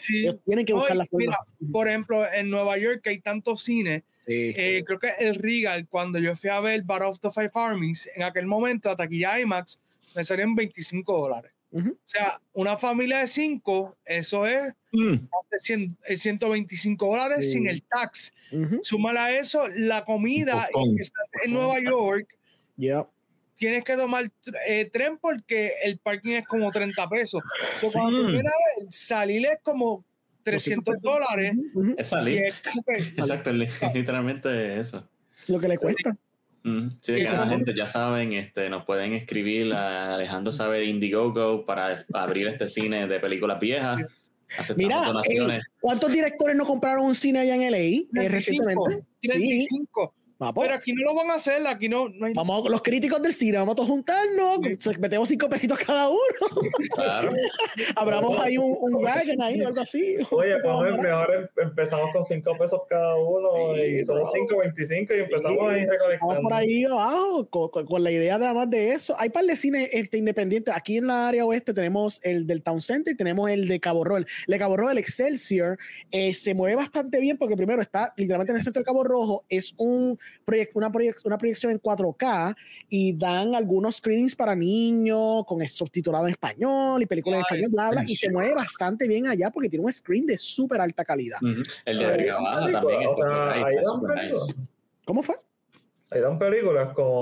Sí películas, usualmente son películas pues, contemporáneas, las que estén saliendo en el cine, cogen, por ejemplo, si está Dune, pues van a tener Dune por medio dos semanas y después ciclan a la otra película grande. Pero a veces, si tienen la oportunidad de diversificar y tener dos películas como que alternadas, ponen quizá una película puertorriqueña, por una película de República Dominicana, o por una película animada, porque saben que muchas familias van ahí. Si ellos ponen una película animada para tratar de vender también a la, la familia para que vayan. So, yeah, it's really cool. Honestamente, las cines independientes también son buenas. En Coamo tiene proyección en 4K, ellos por lo menos dan dos películas a la misma vez. Le digo que pues obviamente la, las tandas están bien divididas y abre desde bien temprano. Sí, sí. y también ese cine también vive porque se hacen muchas graduaciones ahí. Y como está en el pueblo, en, el, en, la plaza del pueblo de Coamo, pues. Sí, el de Corozal también, y hace poco lo remodelaron. Está bueno. Me gustaría ir al, realmente quiero ir a todos esos cines porque solamente he ido al Town Center el Town Center me gusta un montón. Lo que pasa es que necesita que le den un, un cariñito. Sí, necesita cariñito. Y eso es muy cierto. Tenía cariñito cuando le hicieron la remodelación hace par de años atrás, pero recientemente no le han dado el debido cariño. Eh, eh, pero el, el, que quería mencionar es Casa Pueblo en Juntas, que es a través de energía solar. Sí, yo he ido ahí. Yo he presentado películas ahí. Sí, excelente. Eh, ah, pues yo quiero tener la experiencia de eso. Me, me gustaría ir porque es una comunidad que Casa Pueblo es una comunidad que todo es a base de energía solar. Hay barbería, ahí eh, tienen eso del cine, tienen un par de otras cosas más y, yo conocí al... Energía solar entonces se basa en eso. Uh, energía solar, sí. Sí, yo conocí al, al que brega eso, al, eh, él es Masol. hace años atrás yo lo, de hecho yo lo presenté en una actividad que estaba de eso mismo de energía solar y el tipo es buena gente y, me gusta que, que, está trabajando con eso. Iniciativas así son buenas y son importantes. Y si tienen la oportunidad de apoyarlas, se tienen que apoyar. Claro, sí, Ok, final thoughts del mundo antes de cerrar. Alexis, más o menos, overall thoughts de la película. Nada, la secuela en realidad tiene muchas fortalezas, particularmente la producción, lo que es producción está todo excelente. Lo único es que, pues, como comentamos aquí, este, hay unos detalles en el guion que por lo menos a mí, pues, ¿verdad? Me sacaron un poco de la experiencia. Aún así, de hecho, eh, estamos aquí, yo por lo menos todavía no he grabado mi reseña Pero si fuera un scale del 1 al 10, por decirlo así, este, también un 7. Este, just como que está buena. Sí. Muy bien. Casey. Yo pues eh, segundo aquí a mi compañero, o sea, para mí la primera quedó mejor que la segunda, pero no quita que visualmente quedó buena, las actuaciones de, de muchos de los artistas quedó excelente, so yo le voy a dar de un nod a memorable, está entre esos dos. Ok. Ok. Emma, cuéntame. Eh, yo todavía tengo que seguirlo pensando. Lo que pasa es que para mí sí, aunque hemos hablado de todas estas faltas, para mí igual que en Park Strikes Back, una película que también tiene sus faltas, pero me gusta tanto que quizás mi, mi puntuación es biased. So, y realmente me gustaría verla otra vez, pero no sé si tenga el tiempo de verla. Mm. So, de verdad, realmente yo considero que Doom Part 2 es quizás lo más grande que vamos a ver en el cine en los próximos años y que va a ser profitable. No Porque, digas eso, mano. A mí me preocupa mucho el budget tanto de Joker 2 como de Gladiator 2. Yo sé que es un punto aparte, pero Pero what about Deadpool y Wolverine también? lo que pasa es que sí, sí, pero lo que probablemente. pasa es que, ok, Ale, ya yo estoy en un vibe donde aunque me siguen gustando las películas de superhéroes, ya no le tengo tanto, ya no los tengo en el pedestal igual que que los tenía antes. So, Ah, igual que yo. Eh, ahora yo estoy más interesado por películas europeas y Ok. cosas más artsy. Ujú. Eh, nada, la cuestión es como que me pareció que es un gran triunfo de un Part 2 porque yo estoy consciente de que el landscape del cine está cambiando. No sé si vieron lo de Tyler Perry que está construyendo un estudio de 800 mil dólares y dijo, mira, esta, esta aplicación en, en, en AI que se llama Sora, como el de Kingdom Hearts, que puede hacer un puede hacerme el landscape de Colorado y se va a ver brutal. Pues, ok, vamos a usar Sí. eso en vez de meterle chavo a un buen A protagonista. la industria, exacto. Ay, Un estudio que había invertido ya chavo, que había ayudado mucho la economía de ahí y todo. Exacto. Por Sora. So, sí. eh, para mí, para mí, y con esto lo resumo todo y disculpen, eh, para mí yo lo veo esto como eh, está evolucionando el cine, pero es porque lo que hizo Denny, que se fue a un fucking desierto, y disculpen el- eh, la palabra, Ujú, ujú. pero se fue a un desierto con estos actores, con unas vestimentas súper brutales, eso no se va a volver a ver. O sea, Exacto. yo- Sí, es cine from a bygone era. Es Sí, algo que ya no ves realmente. Igual que Killers of the Flower Moon. Killers of the Flower Sí. Moon es probablemente la última película de Martin Scorsese y es con un presupuesto, es con toda una andamiaje que no vamos a volver a ver, punto. O sea, es eso. Ya te escucho, me está doliendo el pecho porque yo digo. Tan bueno ver esas escenografías que son visualmente brutales, es natural y real. Sí, sí. No es que vamos, es un AI que de momento tú vas a ver, sí. es real, no es real. pierde ¿Dónde mucho. es eso? No, es un, y después al final tú ves que dice AI by Sora o qué sé yo, Sí. AI. Sí. Oh, Y mira, también, también la cuestión es que lo más que yo odio, por ejemplo, Revenge of the Sith, es que es todo digital, porque eh, dentro de las precuelas, la 1 y la 2, pues tienen un mix entre eh, physical sets y digital, pero la 3 fue completamente en digital y eso para mí, en aquel momento que yo la vi por primera vez, fue un turn off, porque la, lo que uno llama la magia del cine no se sentía tanto. Sí. O sea, entonces con esto de AI siento que va a pasar lo mismo, que va a no te ser vayas lejos, nosotros mismos. Ya mismo voy a estar viendo gente haciendo el avatar y ellos no van a estar hablando. Eso es ya cierto. existen canales Eso así que son eh, faceless channels con. AI, eso ya existe y están generando dinero. Cañón. El futuro del entretenimiento, AI. Esto todo fue AI, by the way, mi gente. Esto no fue real. Esto Nosotros estamos aquí. Exacto, yo- Se fue el plot twist. No, Es un ya- mejor plot twist que el de la Esto película. es un avatar. esto no- no No avatars, we're all fake. Eh, Félix, dime, cuéntame. Final thoughts. Pues ya que me menciona, ¿verdad? Los budgets de Joker 2, Gladiator 2, por lo menos Gladiator 2 yo puedo decirle que, ok, son 300 millones, pero son 300 millones que se van a ver, que tú puedes decir, 300 ok, millones. Wait, what? 310 Ya. millones, yo lo dije. 310 Sí. millones el budget de Gladiator 2. sí. Oh, qué fe le tienen a Ridley Scott. Un Sí, hombre que ha fallado. ¿Cuán eh, relevante la Ay, Y The con Covenant. Ay, Dios el mío. leading man status que tuvo Russell. Crowe. Damn, I didn't know. No, sabía que 610. Sí, no, eso salió esta semana, igual que el de Joker, que en- 200 millones. en 200 Sí, millones. 200 millones me sorprendió considerando que pues quizá ellos usaron mucho en cuestión de escenografía, porque no sabemos de qué es la película realmente. Sí. Si estamos presumiendo que es un musical, se puede prestar a que tenga una escenografía al estilo Barbie, una lo que era así. Sí. Eh, pero sé que obviamente fue inflado porque le dieron a, a sus actores lo que se merecían, lo cual eso sí yo lo apoyo. Pero sí, Sí. que se hayan volado 200 millones en Joker 2 cuando el beneficio de haber hecho Joker 1 tan en bajo presupuesto fue que hizo un Ujú. profit increíble. Es como Sí, que Hollywood no aprende de las lecciones, porque la razón por qué Deadpool 1 hizo un fracatán de chavo es porque costó 60 millones y no tenían fe en la película. ¿Y qué pasó con Joker? Ah, ¿verdad? Le hicieron por 60, 70 o 90 millones. No 60. confiaron en la película y de pronto hice- hicieron un billón también. The highest. R-rated movie of all time, ¿verdad? La número uno. Sí. No, otra película de R ha llegado al billón, ¿verdad? No, Sí. No. No, exacto. No, no, no, No, porque Oppenheimer nunca se quedó en los 900. Sí, Sí. no, no, no fue el billón, no fue el billón, ¿verdad? Tienes toda razón. Sí, sí. Casi, y casi. hablando de las películas de superhéroes, mi modo es, as- de- especialmente el MCU, Ujú. as long as there is delusion, there is hope. O sea, lo Wow. más que yo voy a decir. Nice. Como- esa es mi mentalidad con el MCU después de Deadpool 3, porque tengo fe en Deadpool 3, Fantastic Four. pero y Craven, chicos, Craven va a llegar al billón. Y yo, Va a tener Cravillions dollars. Yeah. yo estoy en un reality check con esas películas de superhéroes. Yo soy loco, como pueden ver atrás. Pero tengo que mantenerlo real hasta que no vea lo que pase con Deadpool. Yo, Ya. Vamos a yo pienso, para mí, de, eh, Deadpool 3 va, va a ser chavo. O sea, va a ser chavo esa película, no, no va a ser un fracaso. Review wise, pues yo pienso que va, la situación va a ser lo mismo que No Way Home.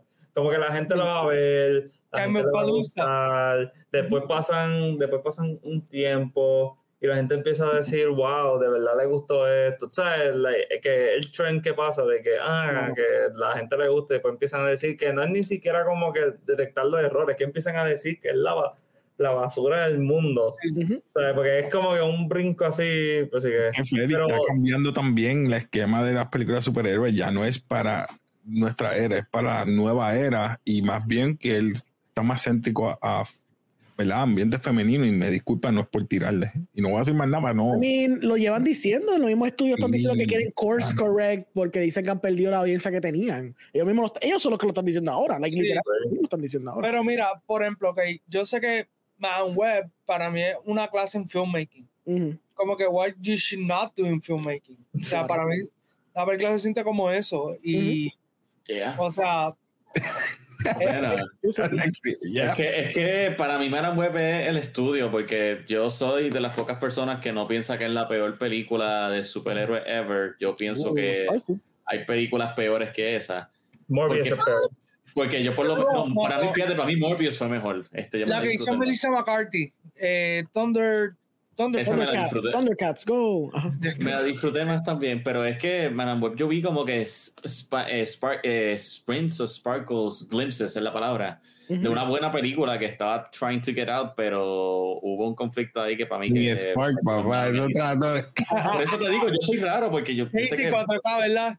4K, 4K de cerveza, mano. Ese, es mi hot take con Man and Web, no pienso que es lo peor. No, mira, Alexis, el, el issue con Man Web realmente es que todo. los actores vieron muchas películas y películas mejores que esa trataron de hacer un mejunje porque el Mejunje. problema está en que Web realmente es un personaje ni terciario, es de cuarta categoría.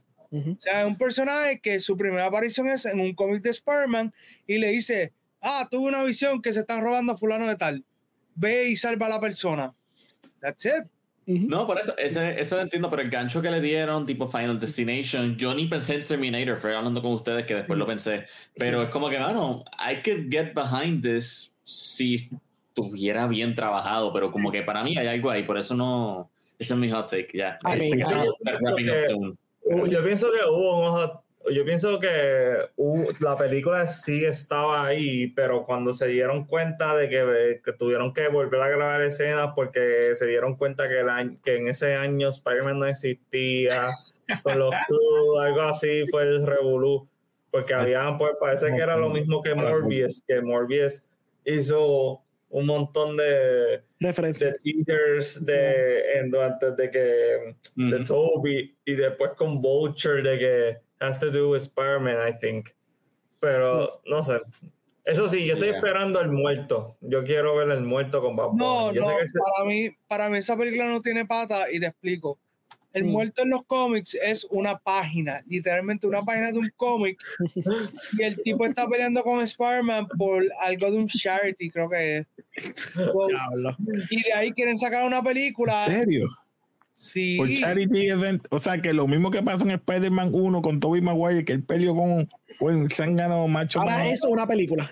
Eso es una película. Sí, pero que me imagino que lo que querían hacer con Bad Bunny es que eh, darle personalidad, hacerlo sympathetic para después hacer el Sister Six.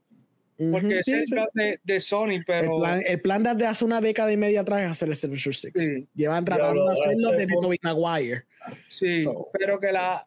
Para mí, el problema de todo esto es que no hay un plan realmente definido. Sí, queremos hacer Sister Six, pero yo pienso que desde la primera película debieron de haber trazado y tener como que teases y cositas que fueran conectando todo, cuestión de que cuando ya me lanzaras, si es que me iba a lanzar el Sinister Six, pues hiciera sentido, fuera algo que la gente actually quisiera ver, tú sabes.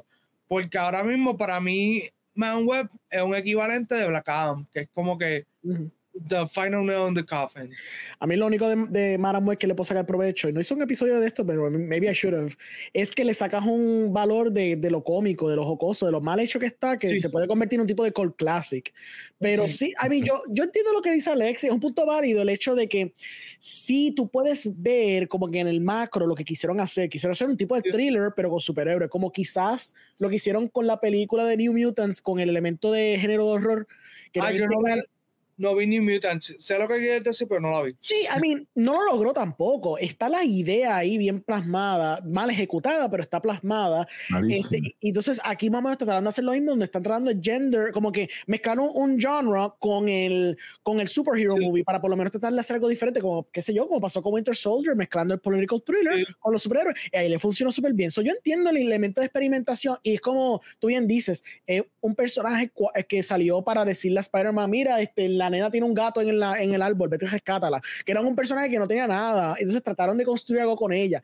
A mí lo que yo pienso que era, y esto pues, Wild Theory, yo no sé si lo había dicho ustedes, yo pienso que esta película originalmente era un multiverse movie, este, en la cual estos Spider-Man, porque estos Spider-Women funcionan en multiversos aparte, pero yo creo que van a juntarlas todas ellas, entonces basándonos en la idea del, del Terminator plot, iba, el villano Ezekiel creo que quería matar a un young Peter Parker, por eso que tiene a Mary Parker ahí dando a luz y la Es el plot, sí. Por eso, y se, y se nota las piezas ahí, ahí lo que probablemente pasó es que Marvel vio esto, Marvel Studios como tal, que ahí vio esto y dijo, no, papi, no, papito, tú no puedes estar usando aquí a, Tom, a Tommy Maguire, digo a Tommy Maguire, no, a Tom Holland como el Spider-Man de, de, ustedes y todo eso, tienes que cambiarme esto y tienes que quitar toda referencia de Spider-Man. No, pero ya hicimos toda la película, hicimos el plot completo de esto. Y como que, nada, resuélvete, pero tú no puedes tenerme a mí esto. Y cuando me pongo a pensar en las otras referencias que ha habido del Sonyverse, aludiendo a Spider-Man, nunca lo dicen directamente. Es como tú bien dijiste, cuando salió Morbius, eh, en el trailer, en uno de los trailers tenía a Andrew Garfield, Spider-Man, en un póster. Y eso lo quitaron. Era el de Toby.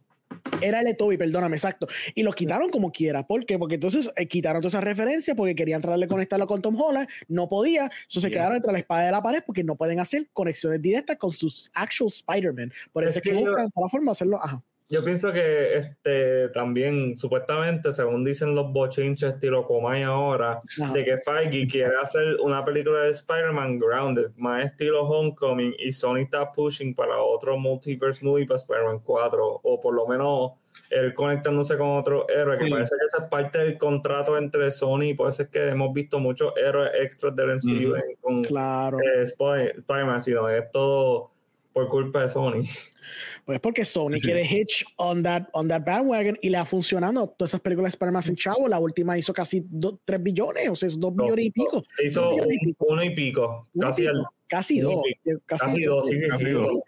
palo. Que por eso es que ellos pueden hacer este Madame Web y aunque sea irrelevante por el Exacto. hecho de mantener los rights, están dispuestos a hacerlo. Y por eso hacen Craven, que aunque saben que va a ser un flop, y doesn't matter porque eso es un billón. So, esto justifica porque estoy aguantando los derechos porque por esta película que no haga chavo, yo voy a hacer un billón a dos billones con un otro Spider-Man Wow. movie con gente de, Mar- de Marvel. Eso es todo. Eso es todo. Eh, me, Este- recuerda, me recuerda los últimos años de X-Men con Fox, que Ah, fue lo sí. Que era como que, sí, aguantándolo, pero que es que mi issue es que donde único yo he visto que Sony ha hecho un buen trabajo ha sido con las películas animadas, Animada. Eh, sí, es. ¿sabes?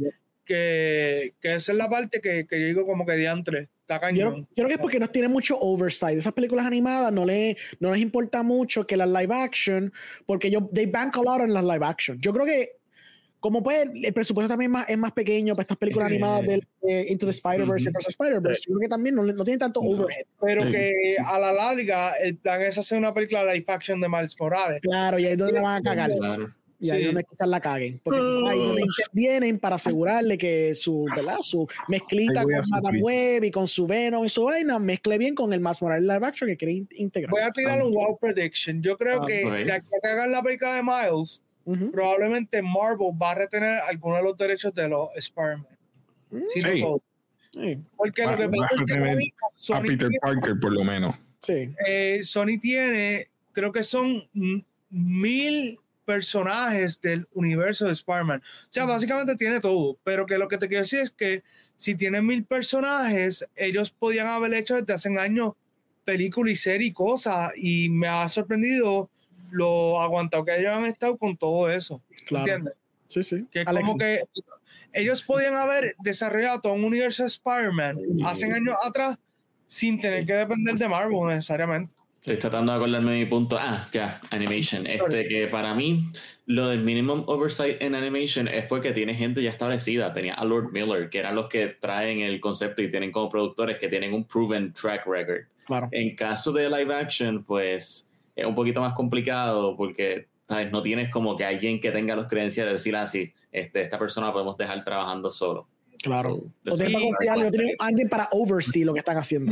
Y, lo otro con live action también, que eso lo vi en en el podcast de John Campía, Ujú. que él dijo que el problema fue que todas estas películas las lanzaron al mismo tiempo a grabarse. So, tú estás minimizando tus recursos, que quizás si hubiesen ido como que uno a uno, quizás podía haber tenido un, un mejor enfoque y podía Ujú. haber trabajado como que, pero cuando tiras todas a la misma vez a production, pues está ¿Tú hablas como las que- de Sony o tú estás hablando de las de Marvel? Porque Marvel hizo lo mismo. Sony- no, no, no, las de Sony porque Marvel básicamente Morbius, Ujú. eh, Man Web y Craven, casi todas se anunciaron Al mismo que iban a tiempo. empezar production al mismo tiempo. Mm. Que han salido en fechas diferentes, sí, pero eh, al tú anunciar que, que van a estar en production las tres a la vez, pues como que estás disminuyendo los recursos. Y si la has muerto hubiese estado en production, era otra película más que se Mm. iba a ver afectada. El Sí. muerto. Ahí tuvieron que cortar porque se dieron cuenta ya que era maybe too much. Estaban botando No, el, demasiado el dinero. problema del muerto fue que a Bad Bunny le dijeron, vamos para huelga, hay que esperar como un año más. Y Bad Bunny dijo, yo puse mi carrera de música en pausa por esto. Ujú. Pichea, me voy porque la película supuestamente le hicieron, bueno, le iban a hacer solamente Bad Bunny. O sea, Mm. por tener el nombre de Bad Bunny en una película de Marvel, que probablemente iba a ser igual o peor que Batgirl. So, Ok, era- lo, más, lo más sí, seguro iba a ser los él mismo. sí, sí, ¿sabe Dios? Se tiraba la mano para hacer todo. Pues él Él- hace eso. Él, practica, él estaba practicando cuatro horas diarias de lucha libre cuando estaba en WWE. Sí, por eso, sí, sí. El todo era un prep para eso y era un buen hook. Tú sabes, tienes al artista más grande del mundo entero trabajando en una película que es de Marvel, es Marvel adjacent. Una buena forma de mercadear. La cara de WWE. Sí. No, imagínate ese post-credit scene de Bad Bunny, Jared Leto y Michael, y Michael Keaton. Dios mío, qué funny. Que lo hagan ella y con Sora.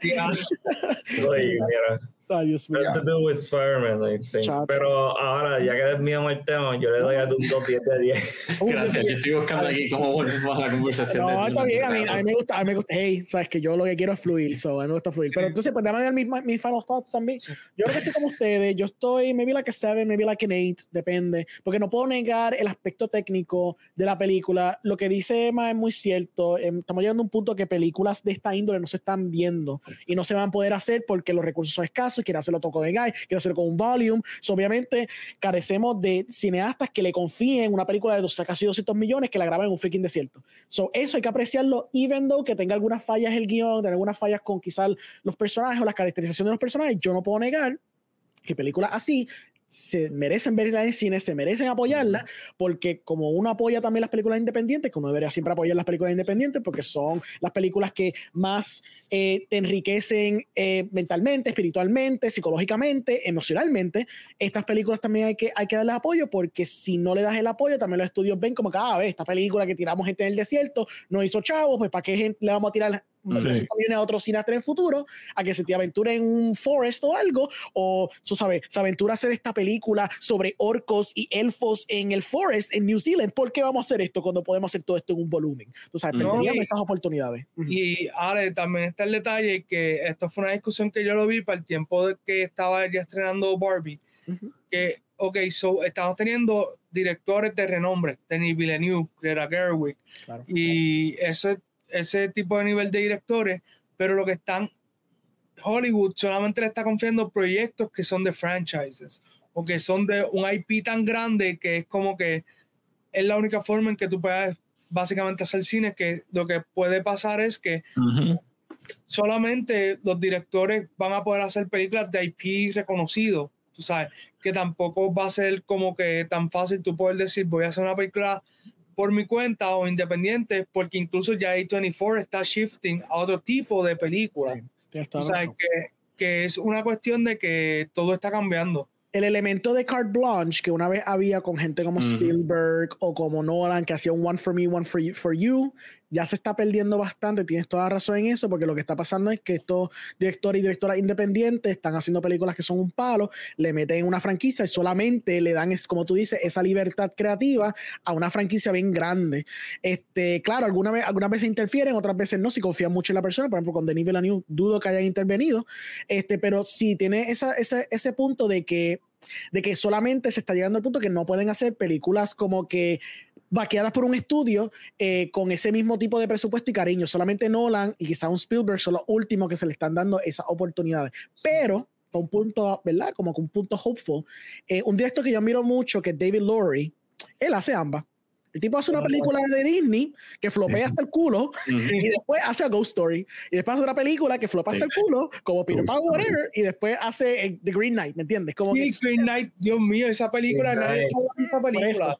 So, qué, qué bueno que tenemos directores así que por lo menos, aunque quizás tienen que self-finance o buscarse la forma de cómo hacer, porque por ejemplo, a Ghost Story fue que he self-finance. Él hizo la de Pete's Dragon, que fue un fl- Sí. pleno flop, pero cogió cheque, sacó 100 mil y dijo, mira, que si Affleck, digo, este, que si Affleck, Rooney Mara, está en una película conmigo, por favor. Y entonces Ujú. hizo Ghost Story, que es fenomenal película, y fue un huge profit, porque la película costó nada para hacerla. So, qué bueno que todavía hay directores así. Espero que directores en el futuro, aunque hagan estas películas grandes, se den la tarea de como quiera, aunque maybe A24 está shifting, no se vaya tanto a la deriva a solamente hacer películas grandes o costosas, que también se acuerden de lo que lo hicieron ser A24, que eran Sí. esas películas pequeñas con presupuestos mínimos, que entonces tenían la oportunidad de, de hacer un profit, porque obviamente tenían un elemento interesante o una historia di- diferente, y con eso impulsen a las próximas generaciones Ujú. de directores a través de su plataforma. Y si no está ellos, está Neon. Y si no está ellos, está Janus. Hay Exacto. muchas otras plataformas para esto. So, yeah. Sí. Pero So, yeah. sí, hay, hay que ver también. Yo creo que va a haber también un shift Mm. en lo que se va a estar viendo en cine. Ya vimos que con Godzilla Minus One, The Boy and the Heron, pues Claro. quizás van a traer más películas extranjeras. Sí. En el caso de Netflix, ellos le están haciendo por cost cutting y están metiéndole más a los K-dramas y Coreano. contenido, eh, vamos a decir, de la, de la, del área asiática, porque entienden que pues, le puede ser más barato, pero también aún hay una audiencia para eso. Sí. E igual que en streaming están buscando invertir más en los deportes, por eso WWE firmó contrato con Netflix eh, y están buscando, eh, ESPN hizo ahora su propia aplicación. So, Max, Max tiene baloncesto también ahora. Ah, sí, Max está dando juegos de baloncesto. sí. Yo, yo sí aprecio mucho que en lo que fue stre- streaming en general, específicamente Netflix, que fue que empujó más esto, eh, básicamente inculcó a la audiencia a leer sus títulos y lo hizo a ver- eh, abrir la puerta a que vean otro tipo de either televisión, pel- shows de televisión o si no películas en otros idiomas, lo cual ha Ujú. abierto las puertas que entonces después tenemos Godzilla Minus One, que claro, es comercial por naturaleza, ya sea por el IP o sea porque la película también es como que un action movie, pero también es una película que está bastante elevada en la forma que cuenta la historia. Se, se demuestra que, aun con películas que son de acción, que son como que brain dead entertainment, tú tienes la capacidad de contar una historia que sea compelling. So, qué bueno, como tú bien dices, que si Hollywood está fallando en esto, siempre podemos mirar al otro lado y siempre va a haber buenas películas para ver, tú sabes. So, yeah. Thank you. Eso está- es a good note to end on en positivismo. Como que. Dune está cool, apóyenla, pero también cuando vayan a ver Dune, qué sé yo, vean algo en Fine Arts o donde sea que tengan un tipo de Fine Arts. Este, so, Así yeah. que, a- Alejandro, ya no me sorprendería si de aquí a unos cuantos años este, di- este ay, yo, Yorgo, el de Poor Things, Yorgos, Yo con Lantimos. Yo- Yorgos Lantimos, de la nada te pelado, no puede finance la otra película y Mm. tiene que ir para Disney y dirigir la versión nueva de, de, de, de- a ver, ¿qué? de Robin Hood. Sure. Que haga un Robin Hood bien weird. Pues como Guy Ritchie cuando hizo No. la de Aladdin, es como que, es bueno, Es cierto No, que ¿tú hay que sabes cobrar. Yogo debería ser? Usted- ¿Cómo es que se llama la película esta de Disney? Robin Williams, que tiene como que el que es como un Flubber. verde Flubber. Ah, es Flubber. Flover. Que, You know what? William Flower de, de Jokers Lantimos. actually. I mean, tiene ni que sea William Dafoe, el científico. diantres, sí. Ale, La Ale, cara de, bien wicked. Loco, y cuando eruta, eruta Flower, ya está. Ale, de momento los de Disney viendo esa película, esto nadie la va a ver, de momento dos billones, ok, está. Ok, ya We se were acabó. Let's see, we were so wrong. Flower era la película que estamos en 2027. Sí, exacto. Bueno. Y Robert Eggers, que haga Midnight Suns para Marvel. Diantre. Yeah, you know what, I can see it too. Pero, oh, you know what, I, I I don't want all these directors que se, met- se monten en el Disney Sí. bandwagon. Yo sé que tienen que cobrar. No, and I- claro. yo perdono, yo entiendo. Por ejemplo, eh, Barry Jenkins, un director que admiro mucho, yo estoy todavía encojonado que lleva haciendo la de Lion King 2 hace como Pasa. siete años atrás. Ajá, Ujú. pasa, whatever. Este, que la va a sacar este año. Qué bueno que la saque ya, porque Este que año también. I think que es este Sí. año, el año que viene. Este en ¿Dónde está el trailer? Ah, Año ok. Ese es la E. El año que viene, perdón, el año que viene. Me, Ah, me adelanté ok. un poquito. Perdón. hablando claro, Ale, en ¿sabes diciembre. sabes qué es lo cañón? Que yo soy fanático de Lion King y yo digo, yo no necesito ver Mufasa. O sea, Ah, que lo, lo saturado, porque tuvimos Lion Claro. King, Lion King 1 y medio, Lion King 2, eh, la serie de Timón y Pumba. O sea, Yeah. No, y, y no es sobre saturación, es que no hace falta. El Mufasa no es, es interesante, pero tampoco es para hacerle un back, una precuela completa. Y Scar también es nice, pero no es para saber qué Para pasó hacer ahí. una, exacto, sí. Pero nada, I mean, if anyone can do it, maybe es Barry Jenkins, maybe. Si no, estoy feliz que cobró y que por favor no vuelva a otra película con Disney. Pero that's just me. So, nada. Um, Alexi, La cuéntame, ¿dónde la desesperación, Alejandro. Hay a veces Eh, que uno. Sí, no, yo sé. Alexi, ¿dónde la gente te puede conseguir? Ah, ok. Yo pensé que íbamos a ver con lo de Dune. Este, No, no, no. consiguen como A Plus Reviews, como está ahí en Facebook, en YouTube, en Instagram. Esta semana, pues va, pues, después de esto, pues pueden ir entonces ver mi review más limited de, de A Plus Reviews. Y también, de hecho, ahorita tuve la oportunidad de ver una película que, hablando de películas raras de Fine Arts, salió una que yo no tenía ni idea que iba a salir, se llama Yo Capitán, ahí cayó Sí, Capitán. o esa está algo así. nominada para los Oscars for Best Foreign. Para- Y mano, eh, un caso, una película que yo casi no voy porque no sabía nada y muy buena, de hecho, los paralelismos, tiene unos paralelismos visuales con Dune bien chévere. Este, eso, eso pues viene también esta semana y nada, ahí me consiguen. Chévere. Casey, ¿dónde la gente te puede conseguir? Eh, como Comics Anime Film Entertainment o Café, eh, ya sea Spotify, eh, Facebook, YouTube, Instagram, me pueden conseguir ahí. Eh, lo que tengo son estas dos. Sería Doom, que lo voy a grabar mañana porque ya estoy quemado. Eh, y también estoy viendo un anime nuevo en Max que me sorprendió, Kamui, Ninja Kamui. Eso quizás ya viernes o sábado. Ok, ok. Para no, agitarme mucho porque Chona viene por ahí también. Chona, sí, la Chonita, que eso Emma, ¿verdad? Emma, ¿dónde la gente te puede seguir? ¿Va a haber un episodio de Hablando de Chonita? Sí, sí. Eso, yo me voy de viaje el jueves, o de alguna forma tengo que editar dos videos, subirle todo a las plataformas Movie Podcast, eh, Spotify y YouTube, nice. Eh, también tenemos las demás plataformas, pero por lo menos esas tres principales voy a estar subiendo Dune, eh, voy a estar subiendo Chona. Eh, por lo menos por ahora eso, porque ese weekend yo sé que no voy a tener tiempo para hacer nada. Ok, ok. ¿Y Félix? ¿Dónde la gente te puede conseguir? Pues la gente me puede conseguir Félix Cortés muy en Instagram, en Twitter, también en TikTok, pero en TikTok me cambié el nombre porque estuve aburrido, no voy a mentir a la audiencia, y me puse un nombre que se llama El Cine Boricua puedes buscar ahí, que ahí yo subo videos de todo, de películas, series, chistes, whatever. Si me puedes seguir en todo eso. Nítido, nítido, perfecto. Pues mi gente, a mí, como siempre, me puedes conseguir en Cinemas Podcast, cinemaspodcast.com, puedes conseguirme en Facebook, Instagram, YouTube, uh, uh, Twitter, Twitter, ya, Twitter, uh, Spotify, no tengo TikTok, eh, TikTok es fun, pero no tengo TikTok, eh, todo eso, ya, just find me anywhere. Eh, espero que hayan disfrutado de la conversación, espero que hayan disfrutado de todas las tangentes, porque a mí me gustan las tangentes, so, a mí me gusta eso mucho. Así que nada, mi gente, nos vemos la próxima, bye.